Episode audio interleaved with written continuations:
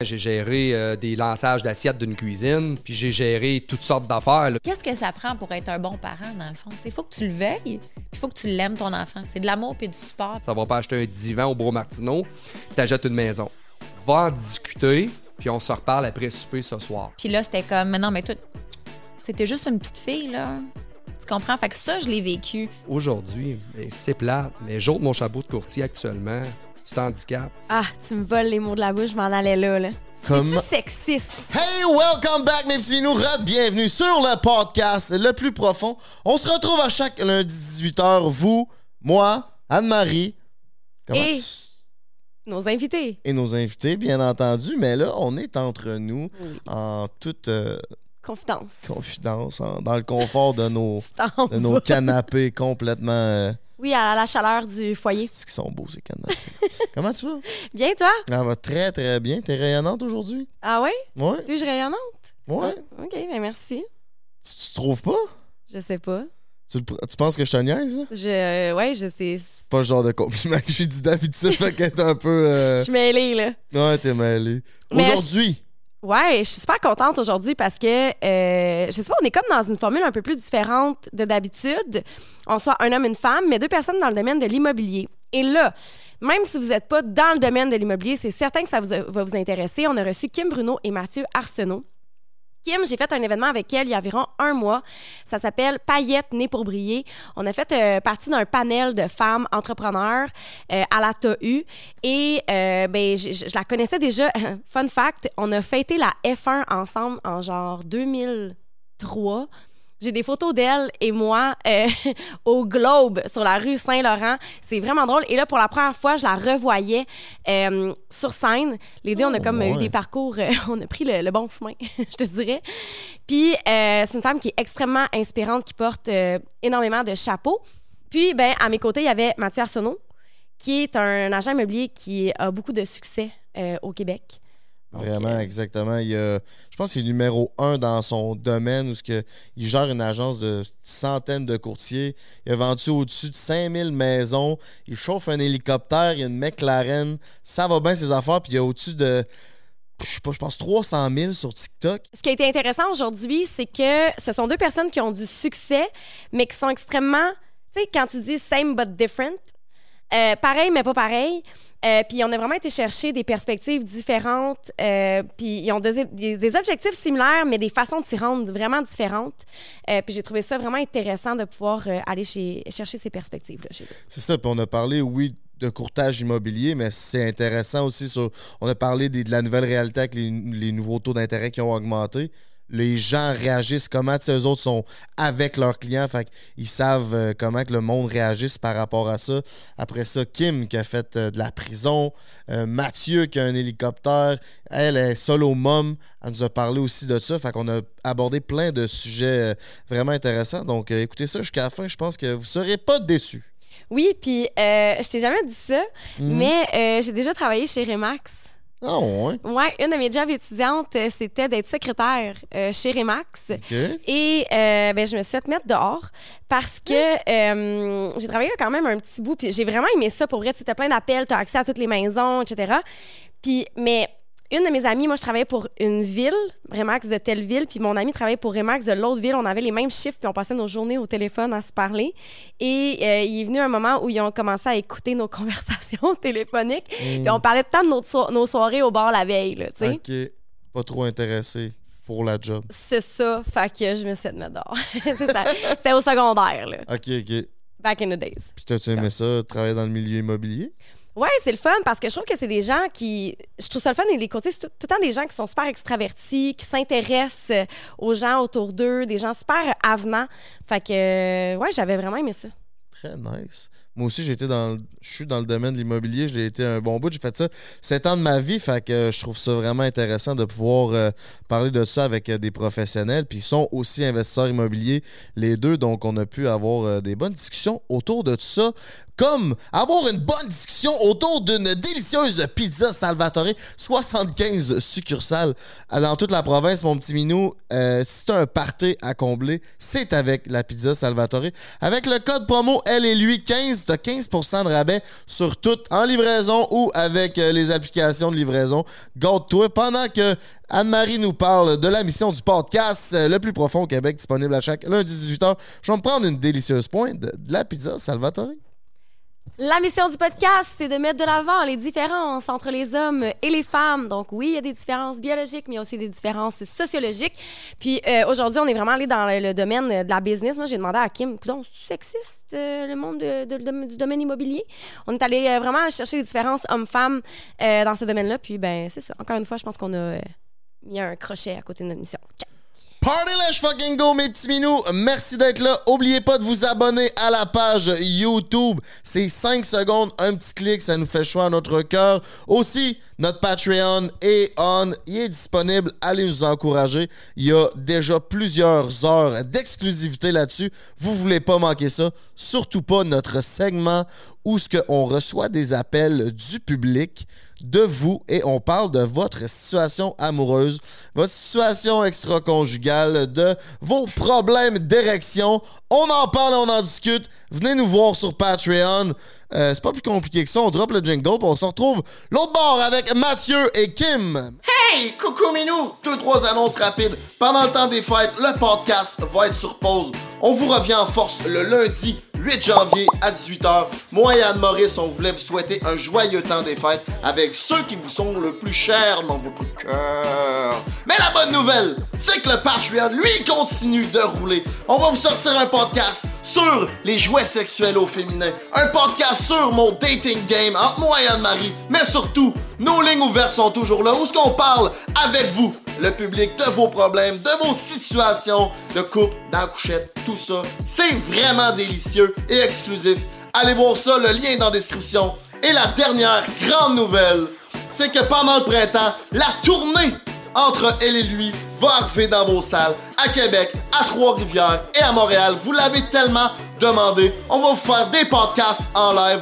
Vous pouvez aller acheter vos billets. On a mis le lien dans la description.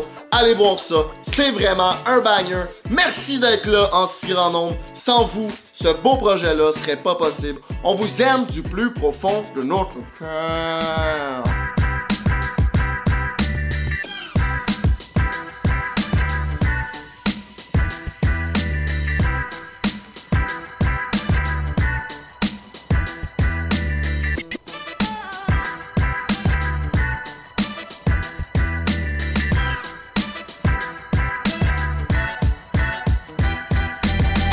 Welcome back, mes petits minous, sur le podcast le plus profond au Québec. Entre elle et lui, aujourd'hui, on a un sujet très, très spécial. Un sujet que j'aime bien, dans lequel j'ai travaillé quand même sept ans de ma vie. L'immobilier. Aujourd'hui, on a deux courtiers immobiliers, deux euh, grosses pointures. On a Kim et Mathieu. Comment vous allez? Super, toi. Ça va très bien, merci. Super bien. Et toi? Très bien, merci. Merci d'être là. Sincèrement, je pense qu'on a plein de bons sujets à aborder. C'est bon qu'on ait un homme et une femme euh, qui réussissent bien dans le domaine. Je pense pas tout le monde qui réussit bien dans ce domaine-là. Euh, Moi, je te dirais, la plupart des courtiers réussissent, mais c'est comme dans tous les domaines. Il y en a qui performent plus que d'autres. Euh, parce que, tu sais, c'est un domaine, l'immobilier, que le matin, t'as pas quelqu'un qui t'appelle « Hey, excuse, t'es-tu debout? Faut aller travailler. » Fait que, sais, il y a des courtiers que, bon, ils vont faire une belle transaction, puis ils se disent, ils prennent comme acquis, bah, il y a ça qui est rentré, puis ils travaillent pas pendant trois semaines ou trois mois, puis après ça, ils recommencent à travailler. Dans ce domaine-là, je dirais jamais assez souvent deux choses, constance, persévérance. Je suis d'accord. Ouais. Bonne Marie? Ben, je, déjà, je, prends des notes, mais ça, c'est dans n'importe quel domaine où t'as pas de boss. Euh, Quelqu'un qui travaille sur les réseaux comme nous, euh, qui fait du contenu, whatever, c'est même affaire. Si tu te lèves pas le matin puis que tu te bottes pas le derrière, il n'y a pas grand-chose qui se passe. là. Parce que je pense qu'il y a aussi beaucoup l'image du courtier. Tu sais, euh, tu regardes les émissions comme Selling Sunset et tout, puis ça a l'air tellement facile. Les filles font juste s'habiller, montrer une maison, tao, ils font un demi-million. C'est, c'est quand même pas la réalité. C'est pas la réalité de la plupart des courtiers. On dit la plupart des courtiers sont successful. Je suis pas sûre que c'est la majorité. Je pense qu'il y en a beaucoup qui pallient avec un autre emploi, euh, du temps partiel ou d'autres euh, hobbies on the side.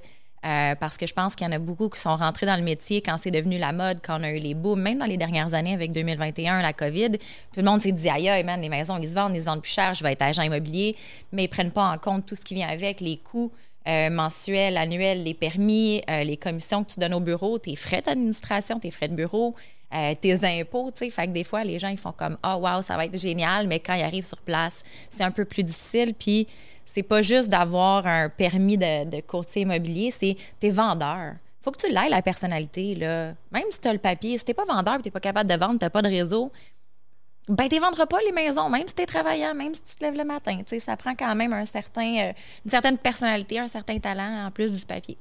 Oui, parce que c'est comme si tu dois te vendre toi avant de vendre la maison. Absolument, La ça vient avec. Il faut que les gens te fassent confiance. Pour apprendre à vous connaître, euh, on va faire les présentations de CaseMe. CaseMeDesign.ca avec le code promo euh, elle et lui, t'as 10% de rabais sur tout. Protégez tes téléphones, euh, tes ordinateurs, tes AirPods. Va voir, ils ont 800 designs, fait que vous avez l'embarras du choix. Mes amis ont toutes les sortes de téléphones aussi. Donc à tour de rôle, on va ladies first. On va, euh, On va se présenter. on va se présenter. On va se Excusez-moi. présenter. On va se présenter. Après ça, ça va être à Mathieu. Je vais vous donner un cadeau CaseMe. Excellent. Alors, euh, moi, c'est Kim Bruno. Je suis entrepreneur, propriétaire d'agence immobilière et investisseur en immobilier et philanthrope. Donc, euh, je me garde occupée. C'est quoi un philanthrope? En fait, c'est quelqu'un qui investit beaucoup de son temps et de son argent pour des causes qui lui tiennent à cœur. Ok, c'est bon, parfait. Est-ce que je veux qu'on en parle un peu plus dans le podcast parce que sérieusement, cette femme-là, elle est c'était une Wonder Woman. Sérieusement, maman solo, tu l'as-tu dit? Non? Hein? maman solo. Euh, fait quoi, on- euh, t'as beaucoup de chapeaux, puis je veux qu'on en parle pendant le podcast. Parfait. Merci beaucoup. Mathieu? Ben, moi, je suis courtier immobilier. Ça fait euh, maintenant 21 ans. Euh, j'ai travaillé 19 ans pour Remax et puis maintenant, ben, je suis pour AXP. Euh, c'est une agence que quand tu ben, tu deviens copropriétaire. Euh, je te dirais que c'est un petit peu, euh, tu sais, le monde de l'immobilier, ça faisait plusieurs années que ça n'avait pas, sur ce côté-là, je trouve que ça n'avait pas évolué, mais là, ça vient d'évoluer, c'est un modèle unique. Et puis, à part de ça, ben, je vends des propriétés, ça fait plusieurs années. Je suis, je suis investisseur aussi. J'ai plus de 400 portes en location actuellement, dans le commercial, dans le résidentiel. Et puis, euh, Créateur aussi- de contenu? euh, aussi, euh, sur les médias sociaux, maintenant, j'ai plus d'un demi-million de personnes qui nous suivent sur les trois plateformes Instagram, TikTok et Facebook. Euh, donc, c'est un petit peu tout ça. Puis aussi, ben euh, oui, euh, plusieurs jours par année, je te dirais, j'ai une petite semaine par année de consacrer aussi un petit peu comme Kim, de redonner au suivant. Euh, tu sais, je me dis, ben, tu sais, premièrement, ben, le soleil brille sur mon bord, euh, ça va super bien, ma carrière. Et puis, je donne aussi beaucoup à la société. Je trouve ça vraiment important. Euh, donc, euh, c'est un petit peu Mathieu Arsenault en deux minutes. Tu fais du mentorat aussi. Oui, exactement. Ouais. Juste Ouais, dans ouais. le domaine de l'immobilier ou? Ça n'a rien à voir avec l'immobilier. Je te dirais ça, c'est un domaine qu'exemple, euh, cet été, c'est arrivé euh, trois occasions que les gens euh, m'appellent puis ils me disent euh, Bon, ben écoute, mon mari, il reste quelques jours à vivre. C'est un rêve pour lui de faire un tour d'hélicoptère. Fait que c'est sûr que, tu sais, je suis pas capable de dire non. Fait que c'est un automatisme. Ça fait déjà 15 ans que je le fais, parce ça fait 15 ans que je pilote. Euh, fait que ça, c'est quelque chose que je fais. Puis je donne du temps aussi beaucoup aux enfants malades. Exemple, une journée drive. euh, c'est arrivé a trois ans. J'ai pris un petit euh, qui avait le cancer du cerveau. Puis euh, j'ai décollé de Gatineau. On est allé à Montréal atterrir. Ensuite, j'avais organisé une, soirée pour lui le, Canadien de Montréal que je remercie beaucoup. Donc, pu rencontrer les joueurs. Par la suite, on a dormi à Montréal. Puis le lendemain, on a redécollé back Gatineau. Donc, c'est de quoi que, que, que- que la maladie, c'est de quoi qui me touche beaucoup. Et je redonne euh, beaucoup à la société de ce côté-là. Ouais. C'est très inspirant, sincèrement. Vous vous méritez chacun un petit cadeau Hey! Merci pour vos Merci, présentations. Merci. pour Hey, Matt. merci, merci, merci, me déballer merci. ça. Ah. Ça, hein? Un beau carton. Ça. Ah, un fond de sac. Un fond de sac. Hey! Case me. Ouh, trop cute. Dans Noël qui arrive. Wow. On aime ça. C'est parfait pour les fêtes avec des petits bonhommes Oui. de pain d'épices. Merci, euh, Case me. Merci, Kiss Me. Ouais, effectivement, c'est est plus beau que mon case tout cassé. merci beaucoup. Fait que les deux, vous êtes dans le résidentiel, c'est bien ça? Exact.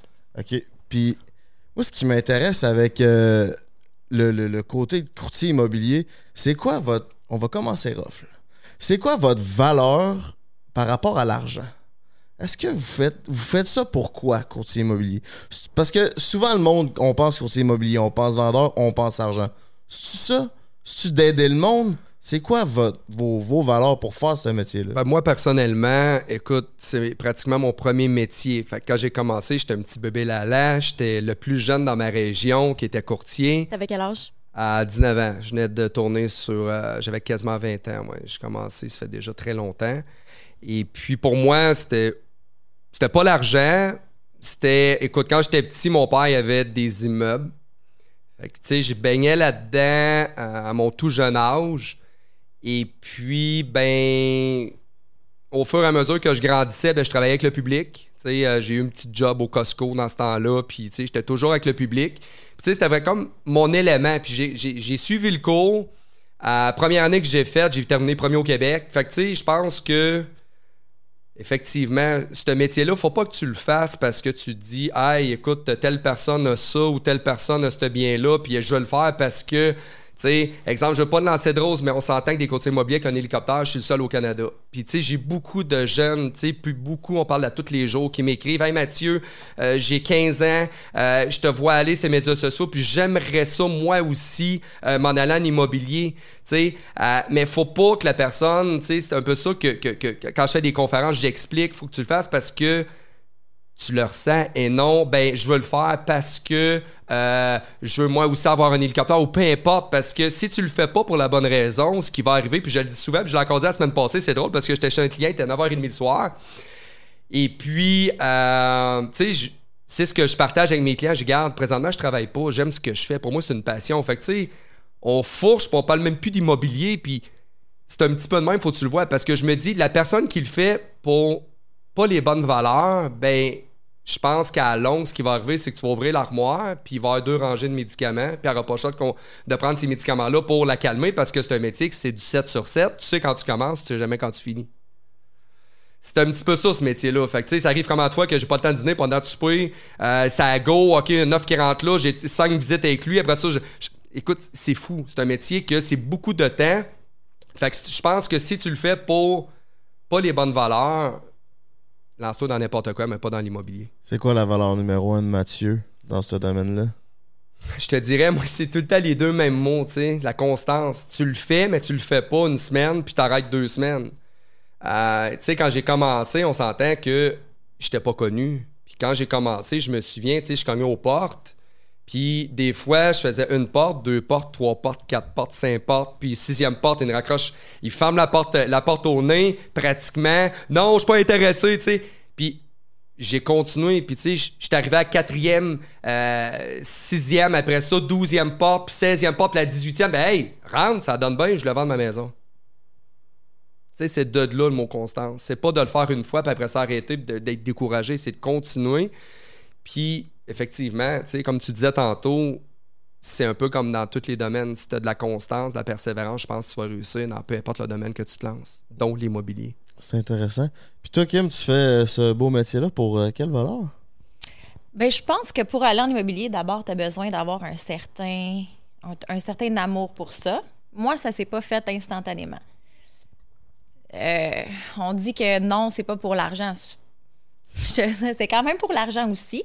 Euh, le but, c'est de bien vivre, mais il y a des avantages qui viennent avec euh, le métier de courtier, euh, comme faire sa propre horaire, qui peut être très intéressant. Par contre, faire sa propre horaire, ça veut pas dire que tu travailles juste de temps en temps, puis comme tu, veux. Comme Mathieu disait, tu sais, on travaille souvent le soir, les fins de semaine.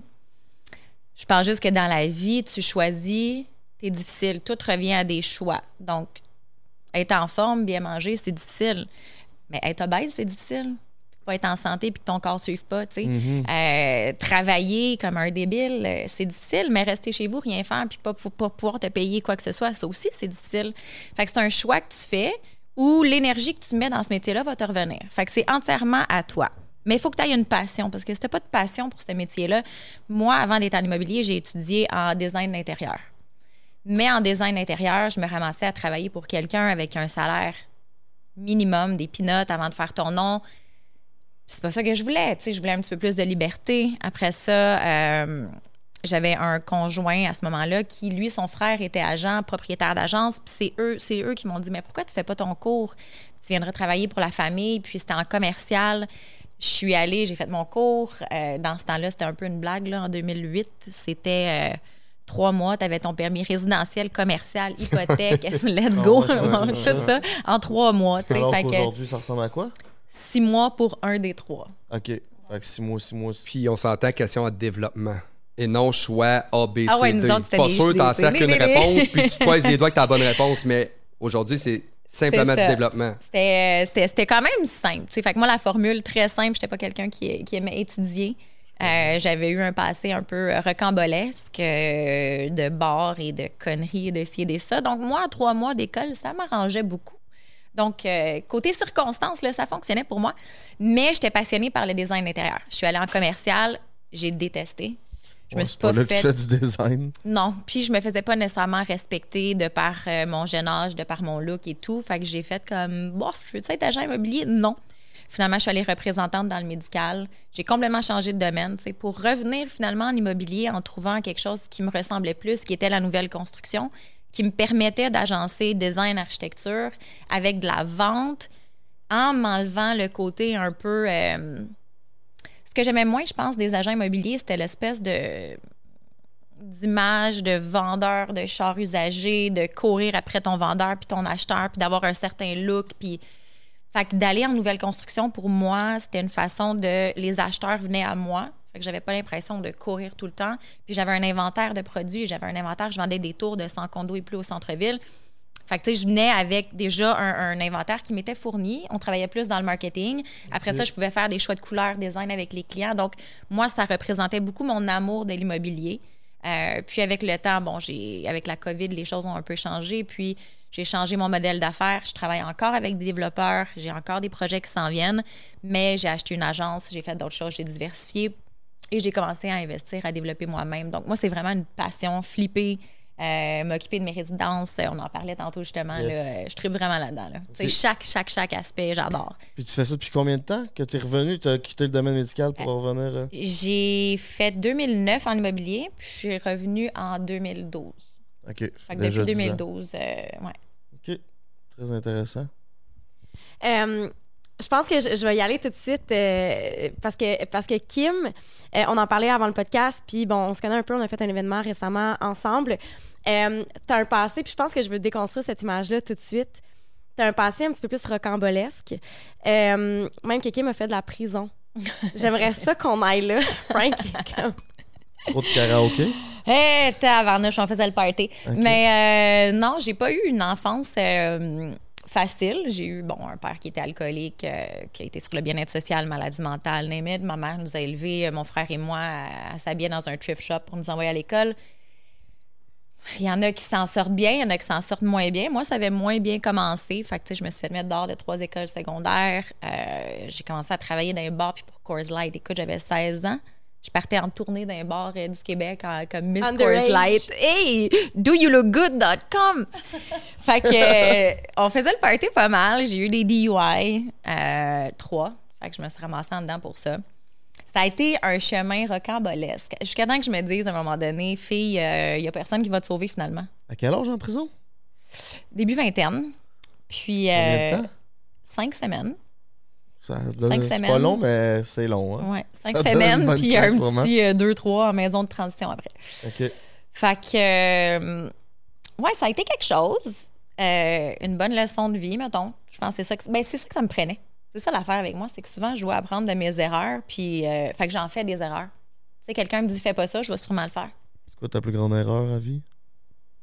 Ben, je, je les calcule pas comme des erreurs. Tu sais, tu me dis mes alcools au volant, admettons, je suis contente de ne pas avoir tué personne. Ça, c'était Ouais. absolument irresponsable. Ça, je le regrette, mais en même temps, est-ce que je serais ici aujourd'hui à te parler, à avoir la carrière ou la sagesse que j'ai ou pouvoir conseiller les gens comme je le fais? Peut-être pas. Est-ce que j'ai blessé des gens dans ma vie? Est-ce que j'ai été vache? Oui. Oui, oui, j'en ai blessé du monde, mais aujourd'hui, à 38 ans, je pense que je laisse derrière moi quelque chose de plus beau que l'est. Tu comprends? Mhm. Fait que je pense qu'à un moment donné, on en fait toutes des erreurs, on vieillit, on s'assagit. En fait, c'est ça le but, là.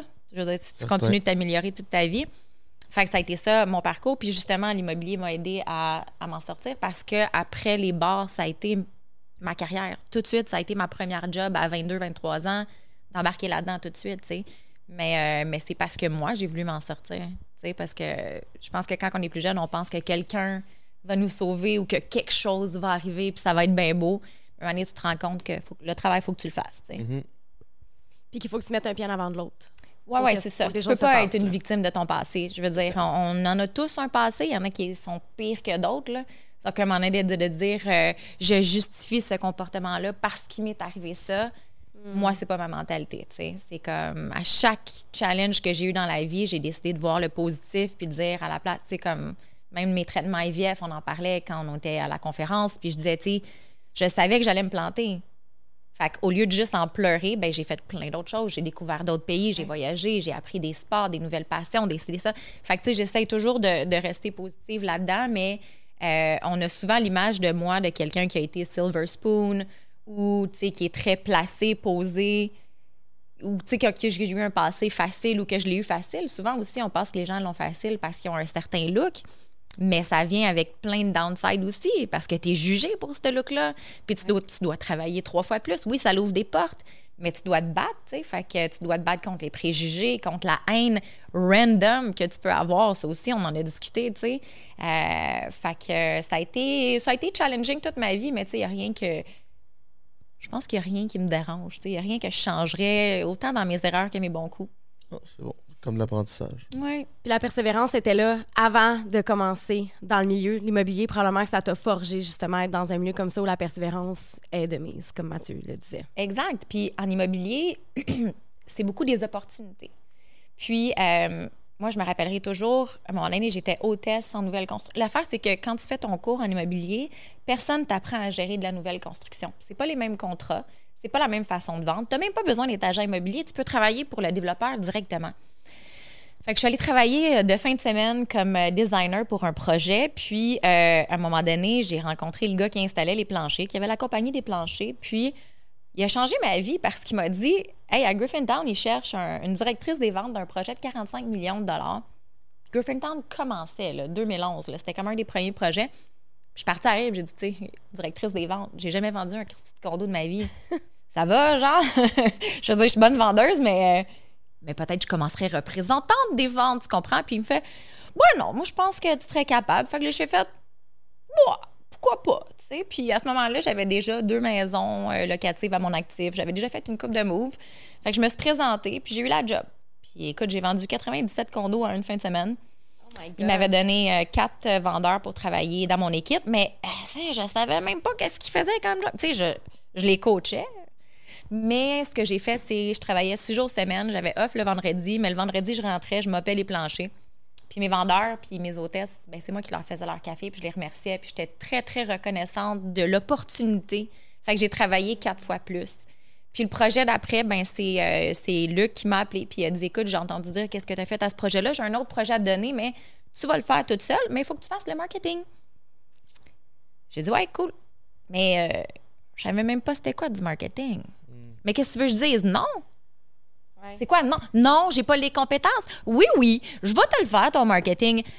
I'll fucking figure it out. tu sais. Fait que je me suis débrouillée, je suis allée sur Internet, je suis allée voir les compétiteurs, j'ai demandé à ma mère, j'ai demandé à mes amis, j'ai fait ce qu'il fallait, puis je l'ai vendu, son projet.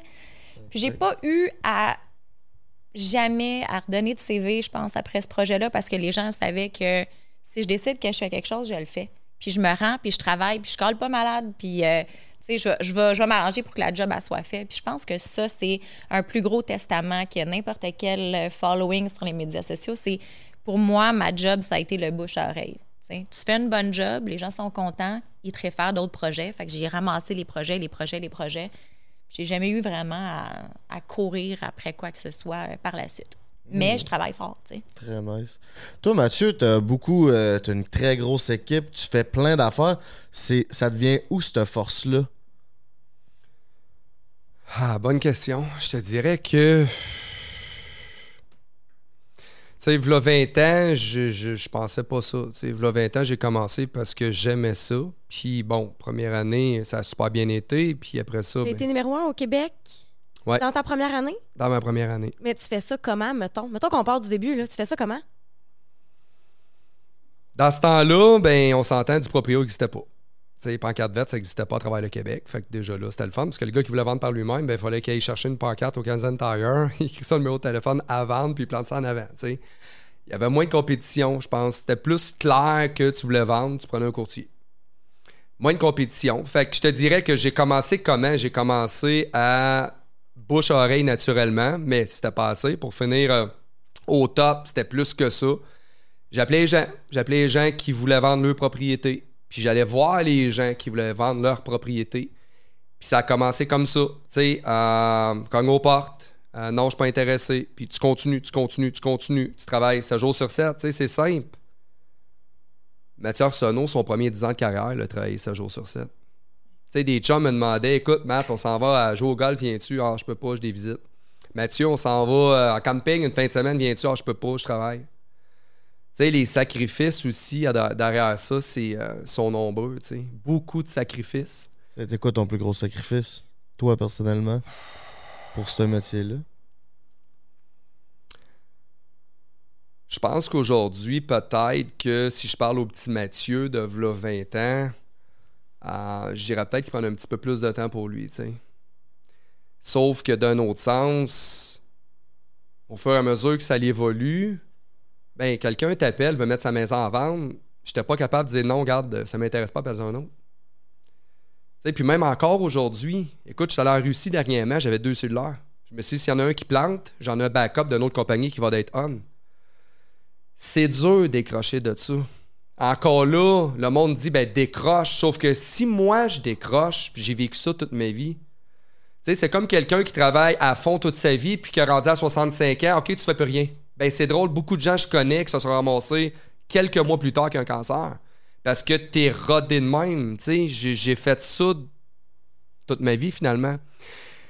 Fait que oui, je passe, euh, une, une coupe d'heure, je dirais peut-être une heure ou deux, je m'en vais dans le sud, ben c'est sûr, j'ai mon cellulaire, je le laisse pas ici parce que je le laisse ici, je reviens, j'ai un mot de tête pendant une semaine de temps, tu. À tout retourner sur soit mon locatif ou sur euh, l'immobilier, je l'emmène, mais je le gère.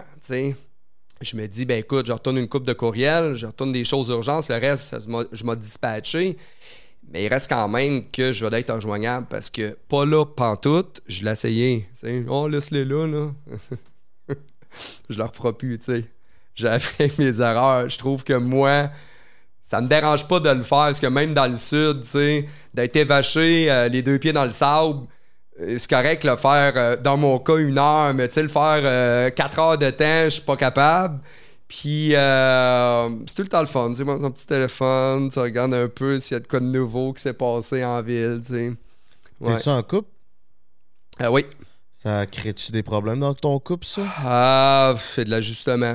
Je te dirais que c'est de l'ajustement. C'est venu avec un gros soupir, tout ça. Là. C'est sûr, ça n'a pas tout le temps été facile. Euh, je pense comme dans n'importe quel couple. Euh, mais euh, communication, se parler. Puis, tu sais, mettons, moi, personnellement, le mercredi soir, ben, je fais pas d'immobilier. À Londres, ben, je me suis mis des spots dans une semaine que peu importe ce qui arrive, que le gars il arrive qui me dit je te donne 72 maisons à vendre, c'est non. C'est soit le lendemain ou la journée d'avant ou appelle un autre. Parce qu'à un bon moment donné, il faut toujours se rappeler qu'on a juste une vie à vivre. Puis, si t'as pas la santé, t'as rien. Euh, avoir un équilibre aussi dans ce domaine-là, c'est. Je me considère chanceux, ouais. Puis tu fais quoi pour trouver cet équilibre-là? Ben moi, personnellement, si tu me le demandes, c'est quoi mon équilibre? Si je te dirais deux fois par semaine, ben j'embarque dans mon hélico puis je m'en vais. Tout simplement. Fait que quand je suis dans les airs, je suis dans mon monde. Tu sais, que là, le téléphone va sonner, il est à off, il est en arrière, je veux même pas le voir. Puis euh, je m'en vais, exemple, prendre un café euh, à New York ou je m'en vais prendre un café à Québec. Puis j'ai la paix, euh, puis je fais ce que j'aime. Parce que ça, c'est ma passion number one. tu sais. Je te dirais comme hobby, qu'est-ce que je fais, Mathieu Arsenault, à part de l'immobilier? Ben, je te dirais, je suis dans mon hélico, puis je suis dans les airs, je suis même pas à terre. Est-ce que tu es venu en hélico aujourd'hui? Malheureusement, non. Euh, Souvent, je le fais parce que Gatineau, à Gatineau-Montréal en hélico, c'est 20 minutes versus, euh, je te dirais, deux heures porte à porte. Euh, Puis, tu sais, l'hélico, c'est tellement le fun parce que, mettons, j'ai un rendez-vous, ça arrive nord. Puis j'ai des amis, des fois, sont sur la rive sud. Juste le fait de partir de la rive sud, aller sur la rive nord, j'arrive avant, je pars de Gatineau, c'est 200 quelques kilomètres. Fait que la rapidité est là. Puis ce qui est le fun d'un hélico, c'est que c'est la permission de la personne qui appartient au terrain, tu peux atterrir où si tu veux. C'est pas comme un avion aéroport à aéroport. Tu as une liberté là-dessus aussi. Euh, bref, c'est amazing. Surtout le métier que je fais. J'ai un bureau aussi, ça rive nord. Donc, euh, quand j'ai un meeting, peu importe, ben, j'ai une petite place pas loin, deux coins de rue que je peux atterrir. Puis, euh, je marche, j'arrive au bureau. Sauf que le désavantage, c'est que si j'ai plusieurs rendez-vous à Montréal cette journée-là, ben c'est plus dur comme aujourd'hui. C'est plus dur de prendre l'hélico parce que là, euh, ça prend une gestion. Là, tu Euh, peux pas atterrir où tu veux naturellement. Euh, puis une question de plan de vol aussi. Mais, tu sais, Montréal, j'ai mes petits spots. J'ai cinq petits spots que je peux atterrir. Mettons Laval, Rive-Sud, Centre-Ville, une coupe de, de places qui est facile pour, pour ça. Fait que ça, c'est un privilège extraordinaire que j'apprécie beaucoup, le fait de pouvoir voyager en hélico. Est-ce que c'était un de tes objectifs quand tu as commencé d'avoir un hélico? Même pas. Je te dirais que l'hélico, c'est une passion, ça aussi. J'étais petit, j'avais 4 ans, puis j'allais avec mon père dans un show aérien. Parce que mon père aimait l'aviation. Fait qu'il me l'a transmis. Euh, quand j'étais petit, je me souviens, tu aller voir les snowbirds euh, à l'aéroport, un petit aéroport pas loin de chez nous, à Trois-Rivières, c'est que je viens.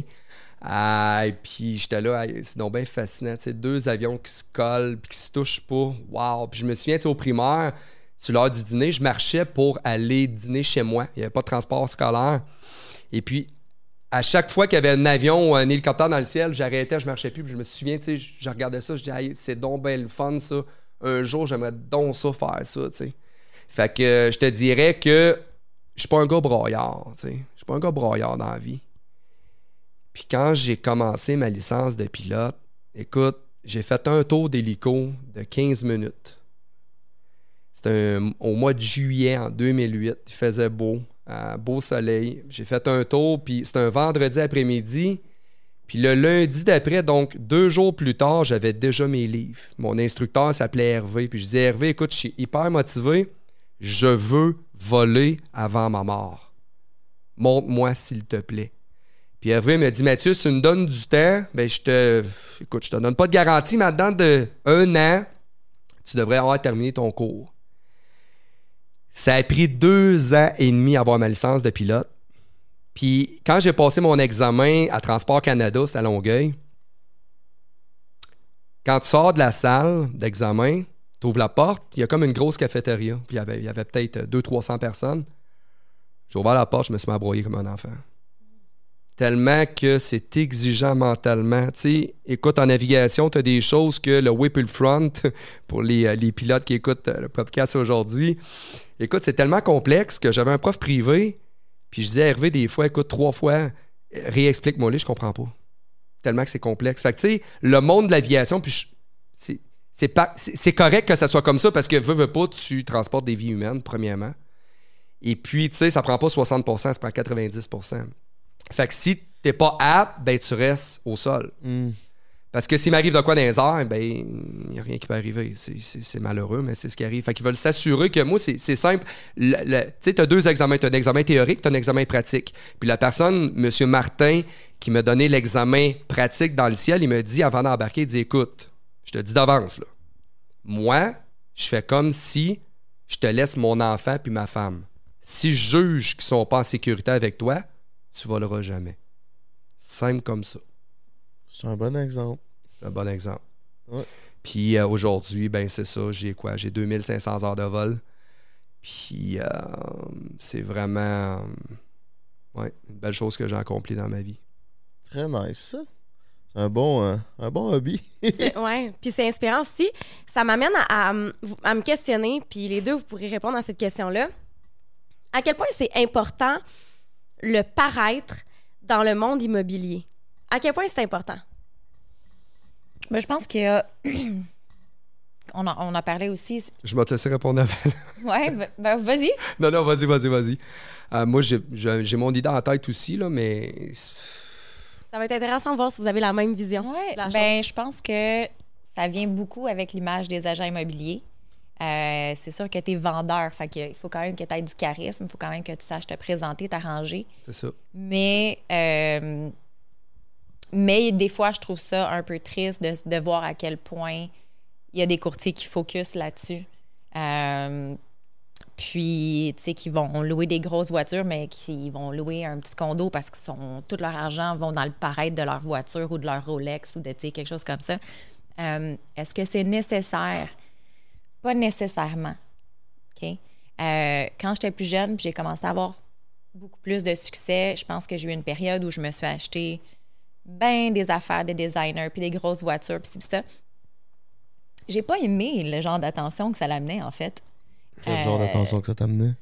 Ben, il y avait de l'envie, il y avait de la jalousie, il y avait de l'incompréhension, il y avait des préjugés, De tes proches proches ou plus. Autant de mes proches que, que des gens sur Internet, que ci pis ça. Puis à un moment donné, je me suis dit, est-ce que c'est vraiment ça l'image que j'ai besoin pour être une bonne vendeuse? Est-ce que je peux me permettre tout ça? Oui. Est-ce que c'est intelligent de dépenser tout mon argent là-dedans? Non. J'ai fait des investissements, des investissements immobiliers, résidentiels, commercial. Euh, j'ai peaufiné ma carrière, mon savoir. Puis je pense que ça, ça vaut vraiment plus que ton look. Euh, c'est quand même important que tu, paraisses bien. Je pense que la COVID aussi a changé un peu la game. On parlait des high achievers tantôt. Euh, moi, j'étais la fille qui travaillait aussi 6 jours semaine sans problème. Travail, travail, travail, cellulaire. Puis pendant la COVID, ben, j'ai dû voyager pour faire des traitements médicaux dans d'autres pays, puis euh, partir plusieurs mois. Puis je me rappelle de partir deux mois, ça me donnait une anxiété incroyable. Ah, ah, Qu'est-ce qu'il fait avec ma business, mes amis, ma famille, mes maisons, mes affaires, ta. Puis deux mois est devenu cinq mois. Puis je suis revenue. Puis après ça, ben, un autre euh, deux mois est devenu sept mois ailleurs. Puis euh, je me suis rendu compte que finalement, c'est correct de décrocher aussi. Puis quand tu es quelqu'un qui est high achiever, you're gonna make it work. Moi, j'ai appris dans la vie que peu importe ce que je décide de faire, je vais réussir. Puis je vais m'arranger pour réussir.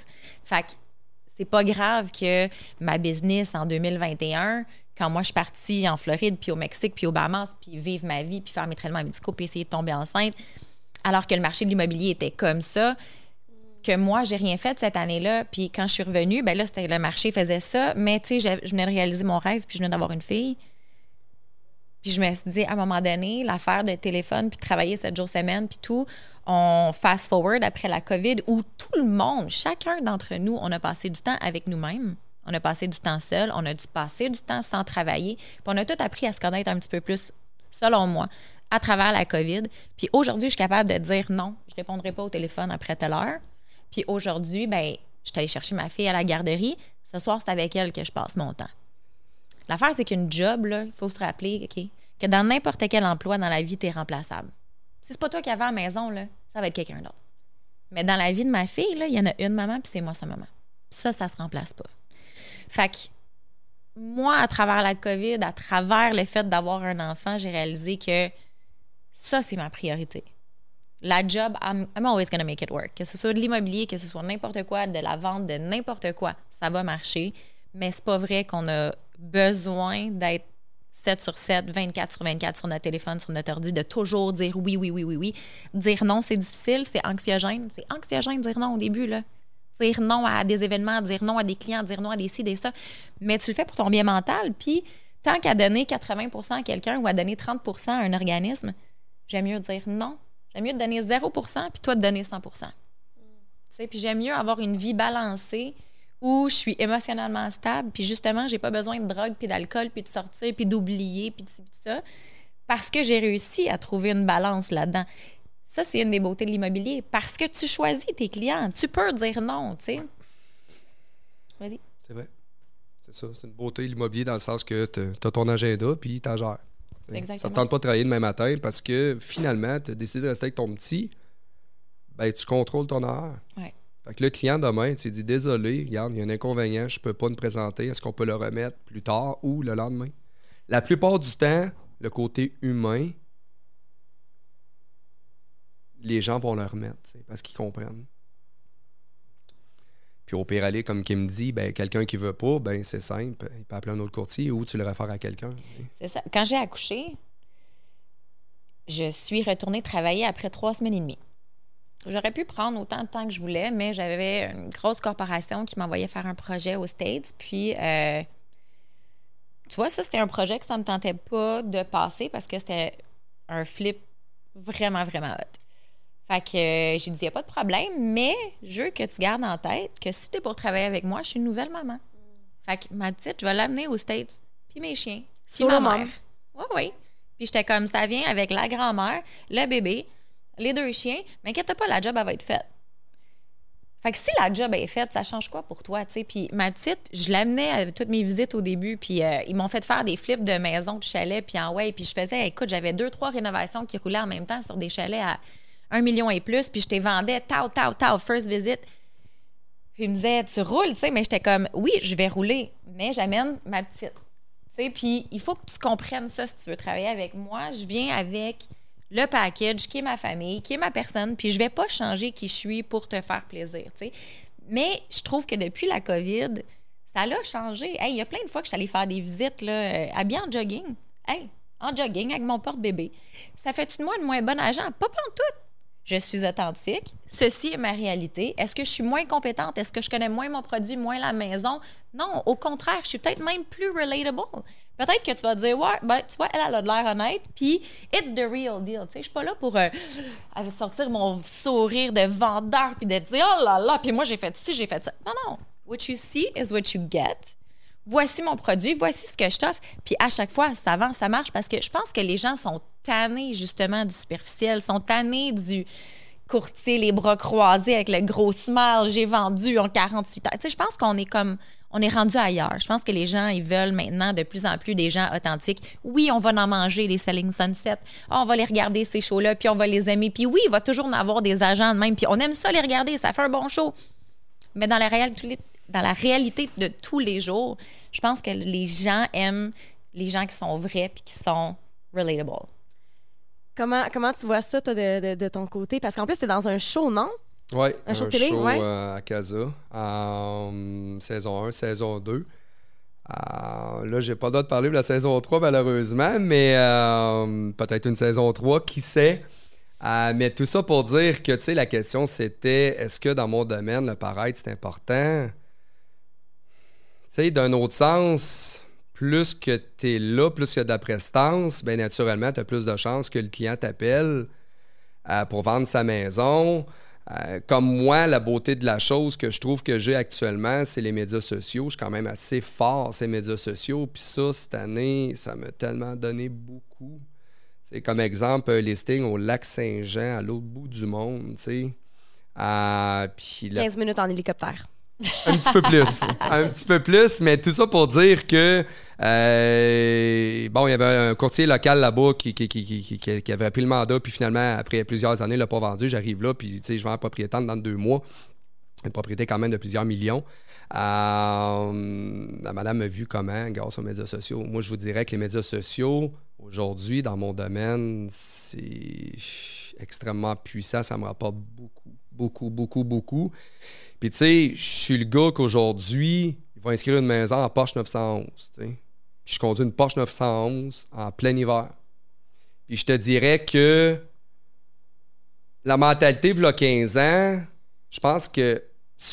Écoute, moi, ce que je pense, c'est que ce côté-là, ça a changé parce qu'il y a beaucoup de gens qui se disent ben, OK, le gars, il a un beau véhicule. Ben, le gars, il réussit que de dire ben non, je conduis ça, mais je m'en me une Toyota Tercel, je prends une Toyota Tercel avec de la rouille pour arriver sur le listing. Tu sais, ça, ça a son penchant. Moi, je suis moi. Il y a peut-être du monde qui m'aime pas, sauf que tu veux vendre ta maison, ben je vais te la vendre ta maison, puis c'est plate, mais peu importe ce que tu es, peu importe ce que tu fais, il va toujours avoir du monde qui t'aimera pas. On est, je pense, d'une société que les gens jugent beaucoup. Sauf que euh, tu te fais juger, mais les gens te connaissent même pas, tout simplement. Puis moi, ben, c'est sûr que quelqu'un qui veut vendre sa maison, ben, je m'en prends en charge. Puis, tu sais, m'a l'amener next level, ma publicité partout au Canada pour que la maison se vende, c'est mon mandat. Euh, le fait que j'ai acquis des biens avec le temps, ben, je les ai mérités. Puis, sais-tu quoi? Je les ai pas volés à personne. Mhm. sais? C'est ça, parce que tu ça reste que t'as quand même cette image avec ton hélicoptère, ta McLaren, t'as toutes tes T'sais, soutes. C'est ça, mais. Mais, mais- ça fonctionne, puis c'est ta mais- recette aussi rendue Ben, c'est ça. Puis, tu sais, le petit Mathieu Arsenault, tu sais, pour les gens qui ne connaissent pas, le petit Mathieu Arsenault, il a 21 ans. Avant, je commence comme courtier. Il habitait avec ses deux frères, tu sais, d'un logement primodique sur Curé Presso à Gatineau. Fait que j'ai commencé de loin, puis j'ai commencé de rien. Ma mère, gouvernement fédéral, une petite job. Mon père, petite compagnie de construction. J'avais un Honda Civic DX 88 avec de la rouille d'Inzel. Ça a été mon premier véhicule. C'est ce que j'avais avant que je commence comme courtier. Fait que, tu sais, je pense que c'est comme dans n'importe quel domaine. Quand tu aimes ce que tu fais, premièrement, puis quand tu mets des heures, puis de la prestance, de la constance, de la persévérance, je pense que tu vas atteindre les plus hauts sommets. Moi, ça a été mon cas parce que de l'argent, j'en avais pas. Puis après ça, j'ai fondé un parc immobilier. Fait que demain matin, j'attrape un cancer, ben ma famille peut vivre avec mon parc immobilier. J'ai mis une bonne base, puis après ça, j'ai monté ça, mais encore aujourd'hui, je fais le même domaine. Puis oui, je suis encore 100 000 à l'heure. Pourquoi? Parce que j'aime ce que je fais. Il y en a peut-être des rendez-vous que je me dis non, ça me tente pas ce samedi-là, puis ce dimanche-là de travailler. Faut que je dise qu'aujourd'hui, c'est rare, je travaille les week-ends, mais admettons que c'est un samedi, puis le client va absolument le rencontrer le samedi, puis ça me tente pas, ben je le réfère à quelqu'un. Ce que je faisais pas avant, parce qu'avant, je fondais mon empire. Là, aujourd'hui, ben, on s'entend, je respire beaucoup mieux. Puis, euh, j'aime ce que je fais, donc je le gère. J'ai quand même beaucoup de courtiers qui travaillent euh, dans mon équipe, donc euh, ça me donne cette liberté-là. Mais le fait, dans mon domaine, je trouve, d'être vu, c'est sûr que c'est un must. Parce que moi, personnellement, ça m'a donné beaucoup. Parce que, oublie pas que les courtiers immobiliers aussi, c'est. euh, tu cours toujours après ton produit. Tu cours après ce que tu vas vendre, puis tu cours après ton acheteur. Tu jamais de break, là. Il n'y a pas personne qui te donne de cadeaux, là, puis qui fait voici 500 portes, tu es correct pour les cinq prochaines années. Tu comprends? Fait que tu, quand ta vente est finie, il faut que tu en trouves un autre à vendre. Fait que, tu sais, il faut que tu sois vu. Euh, puis, tu sais, comme, j'écoute ce que Mathieu dit, il a fait quand même 20 ans, tu sais. Il a ce qu'il a maintenant, mais ça y a pris 20 ans. Fait que, tu sais, quand il dit je l'ai pas volé, il l'a pas volé. Il l'a travaillé son 7 jours semaine. Puis s'il est capable de prendre un week-end maintenant, c'est parce qu'il a travaillé en, en chien, tu sais. Puis ça revient aussi à ce que je disais tantôt. Moi aussi, j'ai travaillé 7 jours semaine longtemps. Maintenant, je priorise ma famille, mais c'est parce que j'ai réussi à placer mes cartes puis mes jetons pour être à l'aise financièrement, pour pouvoir justement avoir cette latitude-là. Mais ça vient pas sans travail, puis ça vient pas tout cul dans le bec.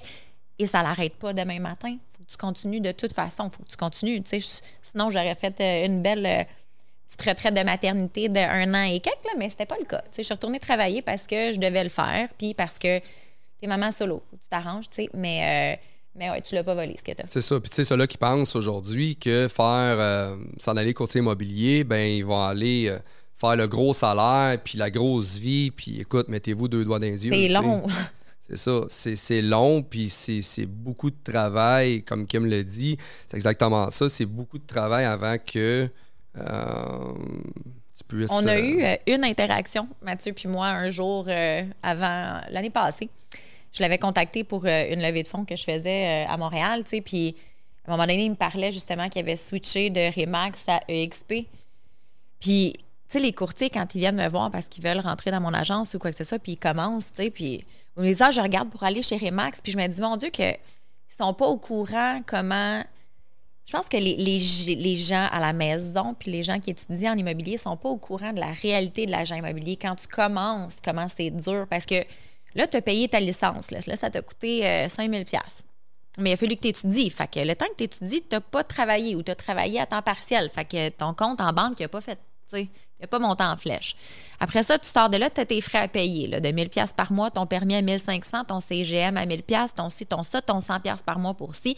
Ça l'arrête pas. Une partie de ta commission euh, qui va à l'agence. Après ça, tes frais d'agence. Après ça, tu as tes impôts à payer une fois là, que l'argent est rentré dans ton compte. Fait que tu sais, ce qui a l'air d'une énorme commission, ça, c'est si tu l'as pas splitté avec ton agent collaborateur, les membres de ton équipe que tu as payé, Je veux dire, tu sais, des fois, ça a de l'air gros, ça a de l'air incroyable, ça a de l'air ci, de l'air ça. Faut que tu en ailles des listings. Faut que tu en vendes des maisons. C'est pas, c'est pas des à coût de 100 000 euh, par euh, grosse maison que tu vends que, que tu vis. Là, tu sais. fait que c'est pas ça la réalité des courtiers au Québec. Puis c'est ça qu'il faut garder en tête aussi, là, surtout au début. C'est ça. Puis la maison, comme tu dis, elle n'est pas vendue. C'est bien beau de l'inscrire, mais ça veut pas dire que la maison Oui. va se vendre. Puis si elle T'as- se vend pas, ça T'as te 20 fait- listings, mais t'en as aucun de vendu. C'est ça. Tu fais si, pas d'argent. Si t'en vends pas à maison, ben non seulement t'as pas fait des sous, mais ça te coûté de l'argent avoir la propriété à vendre parce que là, tu peux faire venir le drone, tu fais venir le photographe professionnel. La mise en Euh, marché, ton le temps, ton temps, il y a une valeur, etc., etc. Ouais. Euh, donc, tu sais, c'est pas, c'est pas si facile que ça. T'as- T'as t'as des fois aussi le timing qui est favorable, euh, qui est sur ton côté, mais une propriété, ça arrive, moi, encore aujourd'hui, malheureusement, euh, à l'extérieur de la ville ou peu importe, qui, écoute, elle se vend pas, tu sais. Ça a été quoi ton plus grand défi en tant que courtier immobilier?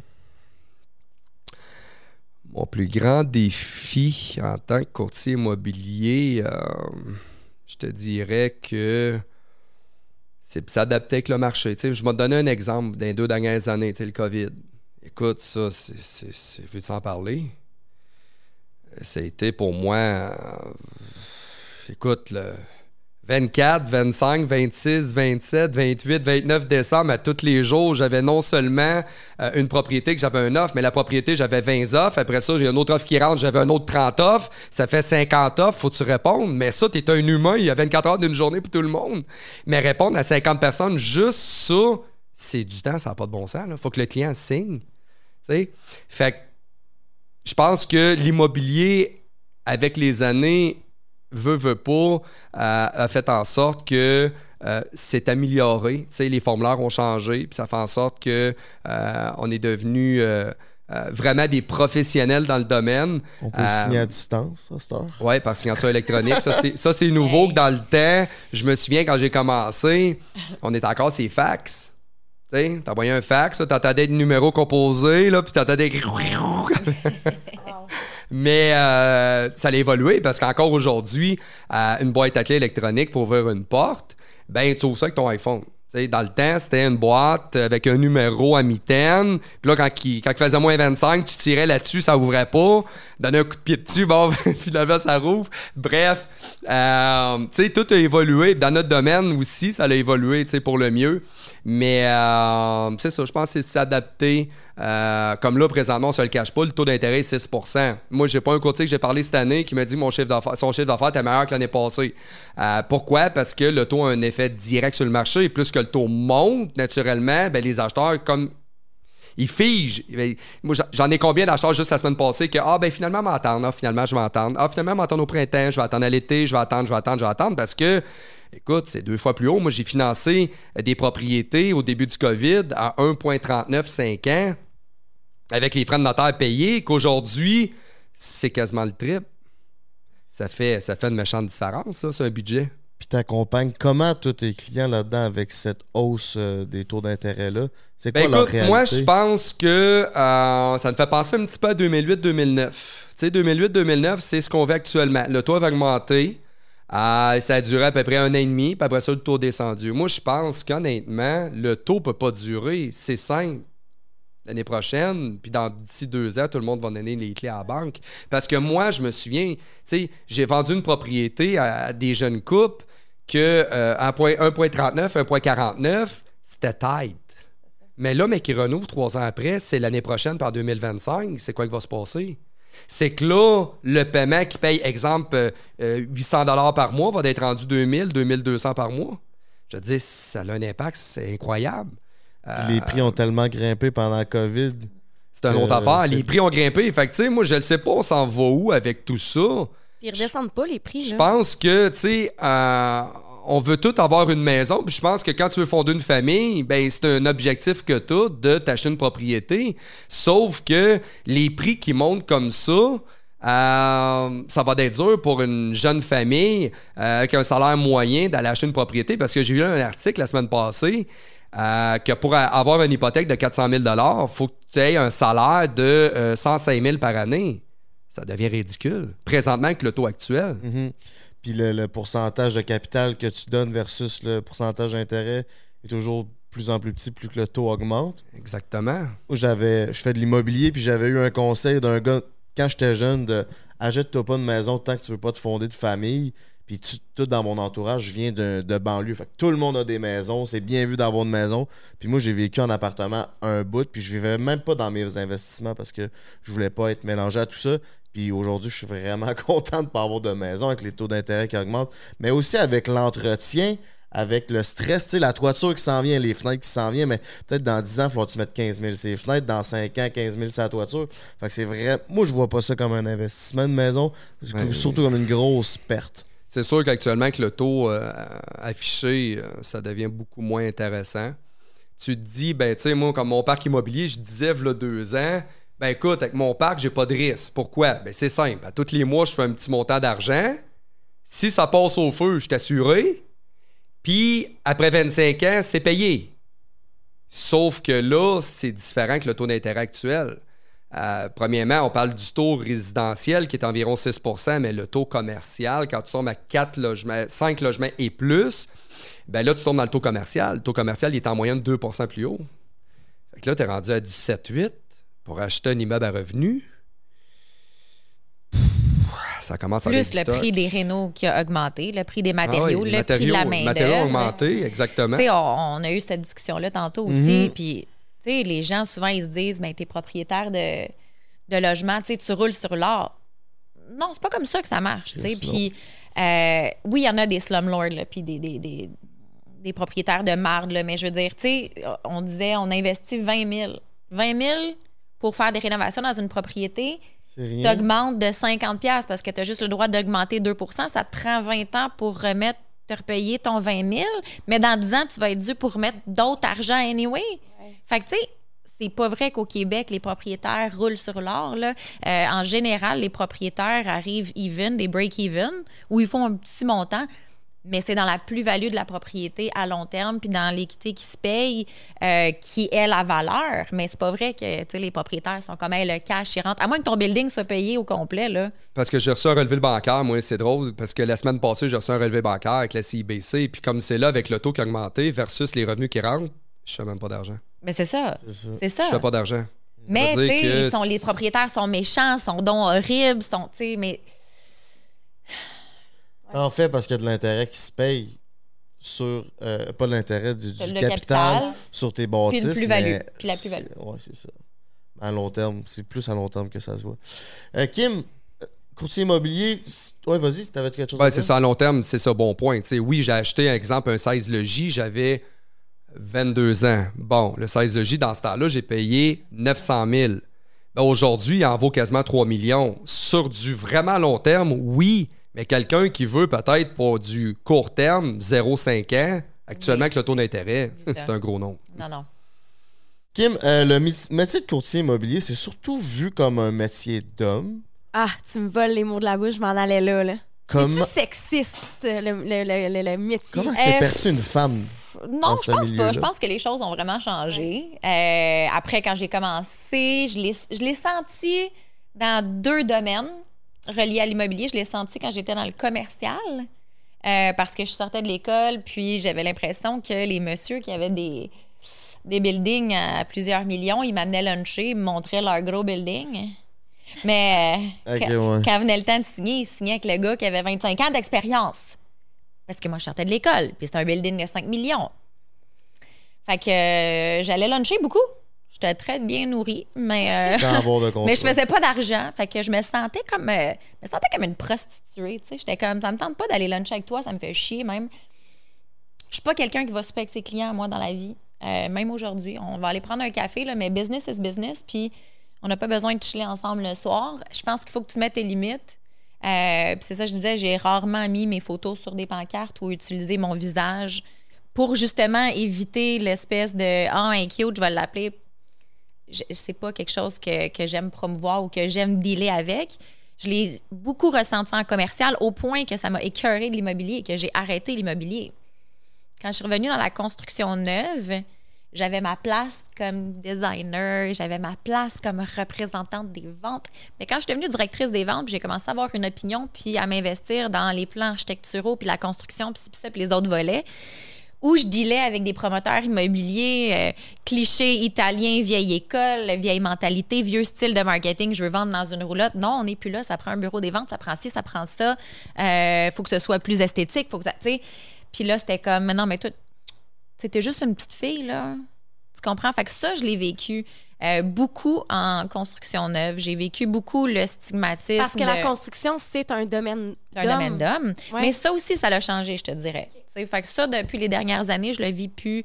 Euh, je pense aussi, une fois que j'ai eu. Une fois que j'ai été un peu plus vieille, une fois que j'ai fait ma marque, je l'ai pas vraiment revécu. Mais est-ce que tu dois, tu penses, redoubler d'efforts contrairement à un homme pour faire ta marque en tant que femme? Ben, je pense que être femme vient souvent avec le stigmatisme de. euh, moi, j'ai eu. Ah, ben, c'est sûr, elle, elle a fourré avec lui puis l'autre. Ouais. Elle a accouché avec le promoteur. C'est pour ça qu'elle a eu ce building-là. Tu sais, un gars aura jamais ça. Il n'y a pas personne qui va dire Hey, Mathieu, il a fourré l'autre, man, pour avoir. Hey, t'as-tu vu le building qui t'a ramassé à Gatineau? Jamais. Jamais.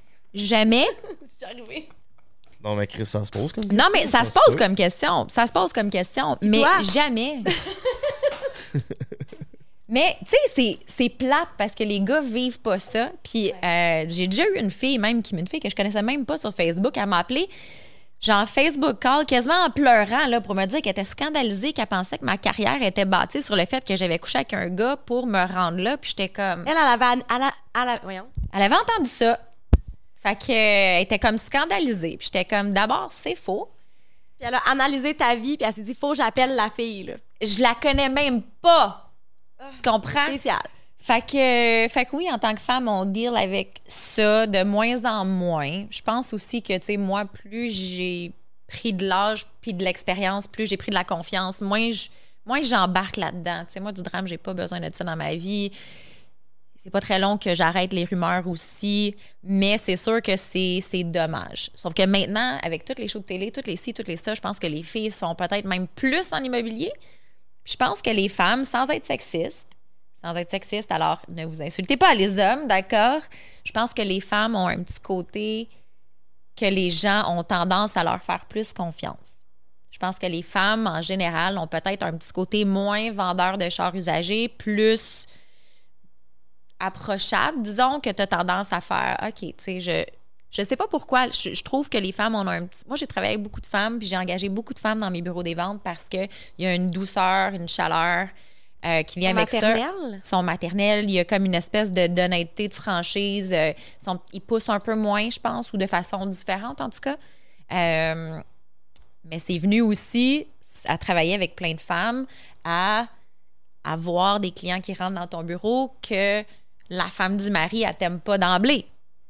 Tu sais, fait que là, t'es comme en compétition. Les filles, on a ça, par exemple. Tu sais, oui, on, on est peut-être plus euh, chill comme ça, mais on a tendance à se mettre beaucoup en compétition. Puis, ah, ben, tu sais, je l'aime pas, elle, parce que je la connais pas pour aucune raison, mais je l'aime pas.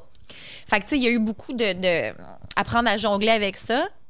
Mhm. Mais, Mais, Toi, tu gères euh, beaucoup de courtiers. mais tu sais, dans mon équipe, il y a plusieurs femmes, naturellement. Je te dirais, il y en a peut-être même plus que d'hommes. Puis le côté là-dessus, euh, j'irais peut-être négatif, qui a sonné à mes oreilles une couple de fois juste l'année passée, c'est euh, ben, la femme, elle va visiter des maisons avec l'homme tout seul. Puis une fois que la femme à l'homme apparaît dans le portrait, ouh, communication vient de se terminer là. Ça, ça a déjà arrivé, tu sais. Fait peut-être que. Ça, il y, a une- il y a une compétition entre Ouais. femmes, puis c'est d'apprendre à, à gérer ça, puis à tout de suite casser la glace. Moi, j'ai Ouais. Je l'ai vécu, mais j'ai j'ai été quand même habile à tout de suite casser ça dès le début, puis ça m'a jamais nui, je pense, euh, vraiment au travail. Mais on a cette euh, compétition-là, nous autres, les filles, euh, cette insécurité-là, des fois, pour, euh, pour pas grand-chose. Mais comment tu fais pour casser ça avec la cliente qu'ils voient que t'es une belle fille puis qu'ils sont. Elle. Tu pourrais peut-être plaire à son chum, mettons? Ben, je pense que c'est de. euh, je te dirais que c'est d'être de porter plus ton attention vers elle, de la faire sentir que son opinion euh, Importante. est importante, a plus de valeur. Que son chum ou égal? Des fois, ça va être comme. Des fois, même, je craquer une joke sur son chum à la fille pour faire comme. I'm on your side, girl, tu sais. Comme ça sert à. je- Moi, je suis pas là pour ton chum, là. Je suis vraiment solo pour une raison, tu comprends? fait que j'en veux pas de ton chum. Euh, on va être bien clair tout de suite dès le début, tu sais. Fait que je vais comme être chummy avec la fille. Puis je pense qu'une fois que tu es chummy avec elle, ça brise pas mal le, le- le stigmatisme du look de Parce, la personne. parce qu'on s'entend que ben, c'est ça. ben, on s'entend que le domaine de l'immobilier, c'est beaucoup géré euh, les sentiments humains. Ouais. C'est pour ça que je dis, mon nouveau courtier, je pense de mon vivant, l'intelligence artificielle, elle remplacera pas notre domaine. Pourquoi? Parce que l'intelligence artificielle ne sera pas capable de remplacer les sentiments humains. Tu sais, Puis gérer une machine, qu'une machine va te gérer jusqu'à temps d'acheter une maison, Seigneur qu'on n'est pas rendu là. Je pense. Mais encore là, ça évolue tellement vite que euh, si on regarde juste le dernier 50 ans, même le dernier 10 ans, les cellulaires, euh, les voitures, tout évolue, c'est fou. Mais moi, je pense que, pour le prochain 100 ans, je peux me tromper, euh, c'est pas science exacte, mais je pense que euh, intelligence artificielle qui évolue beaucoup. Dans notre domaine, ça évolue quand même assez rapidement. À ce temps, tu mets des mots-clés, que ça te base de texte tout de suite, euh, qu'on n'avait pas, là, euh, même pas un an, tu sais. Euh, mais je pense qu'il reste.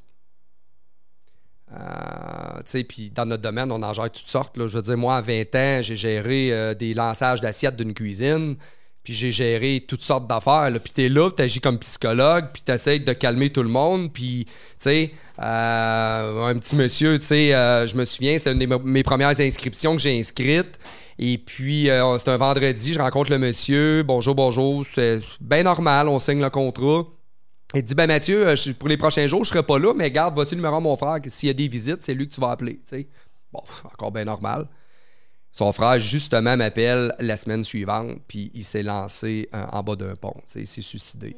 Fait que, tu sais, je veux dire, euh, des, des scénarios, euh, je n'ai vécu toutes sortes avec, avec les années. Mais bref, dans notre domaine, il y a beaucoup la relation d'humain. Puis non, tu sais, comme Kim disait tantôt, si le client sent que tu mets de la pression, c'est un gros turn-off.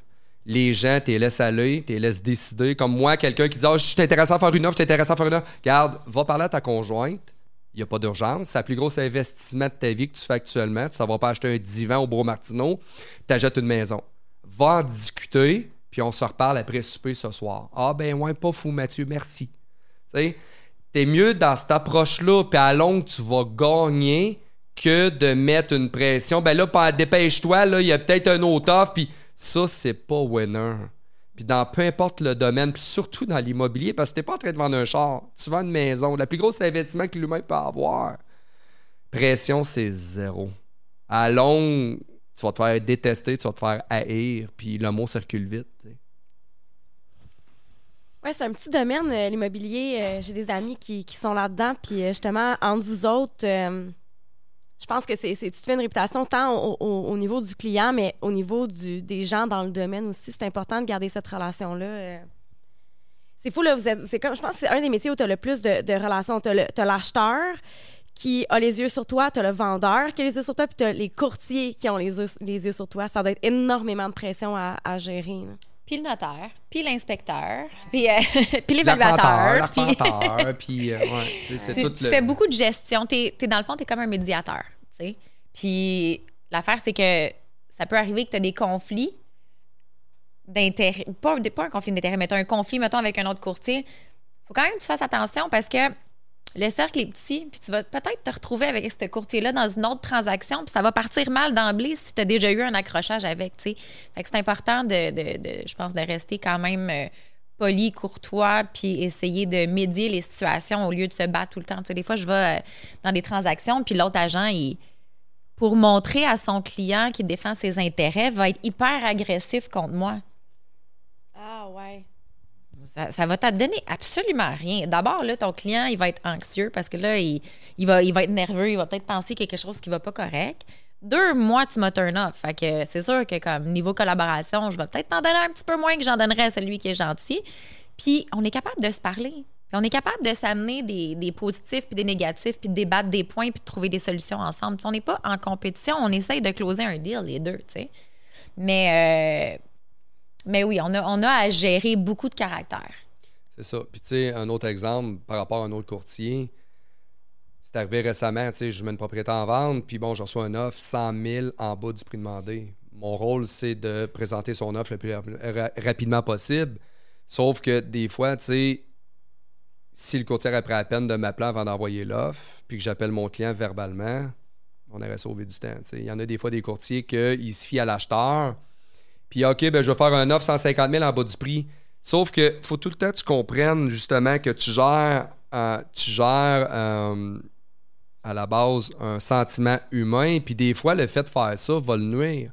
Parce que tant qu'à faire 150 000 en bas du prix, ben, pourquoi tu n'as pas fait 300 000 rendu là?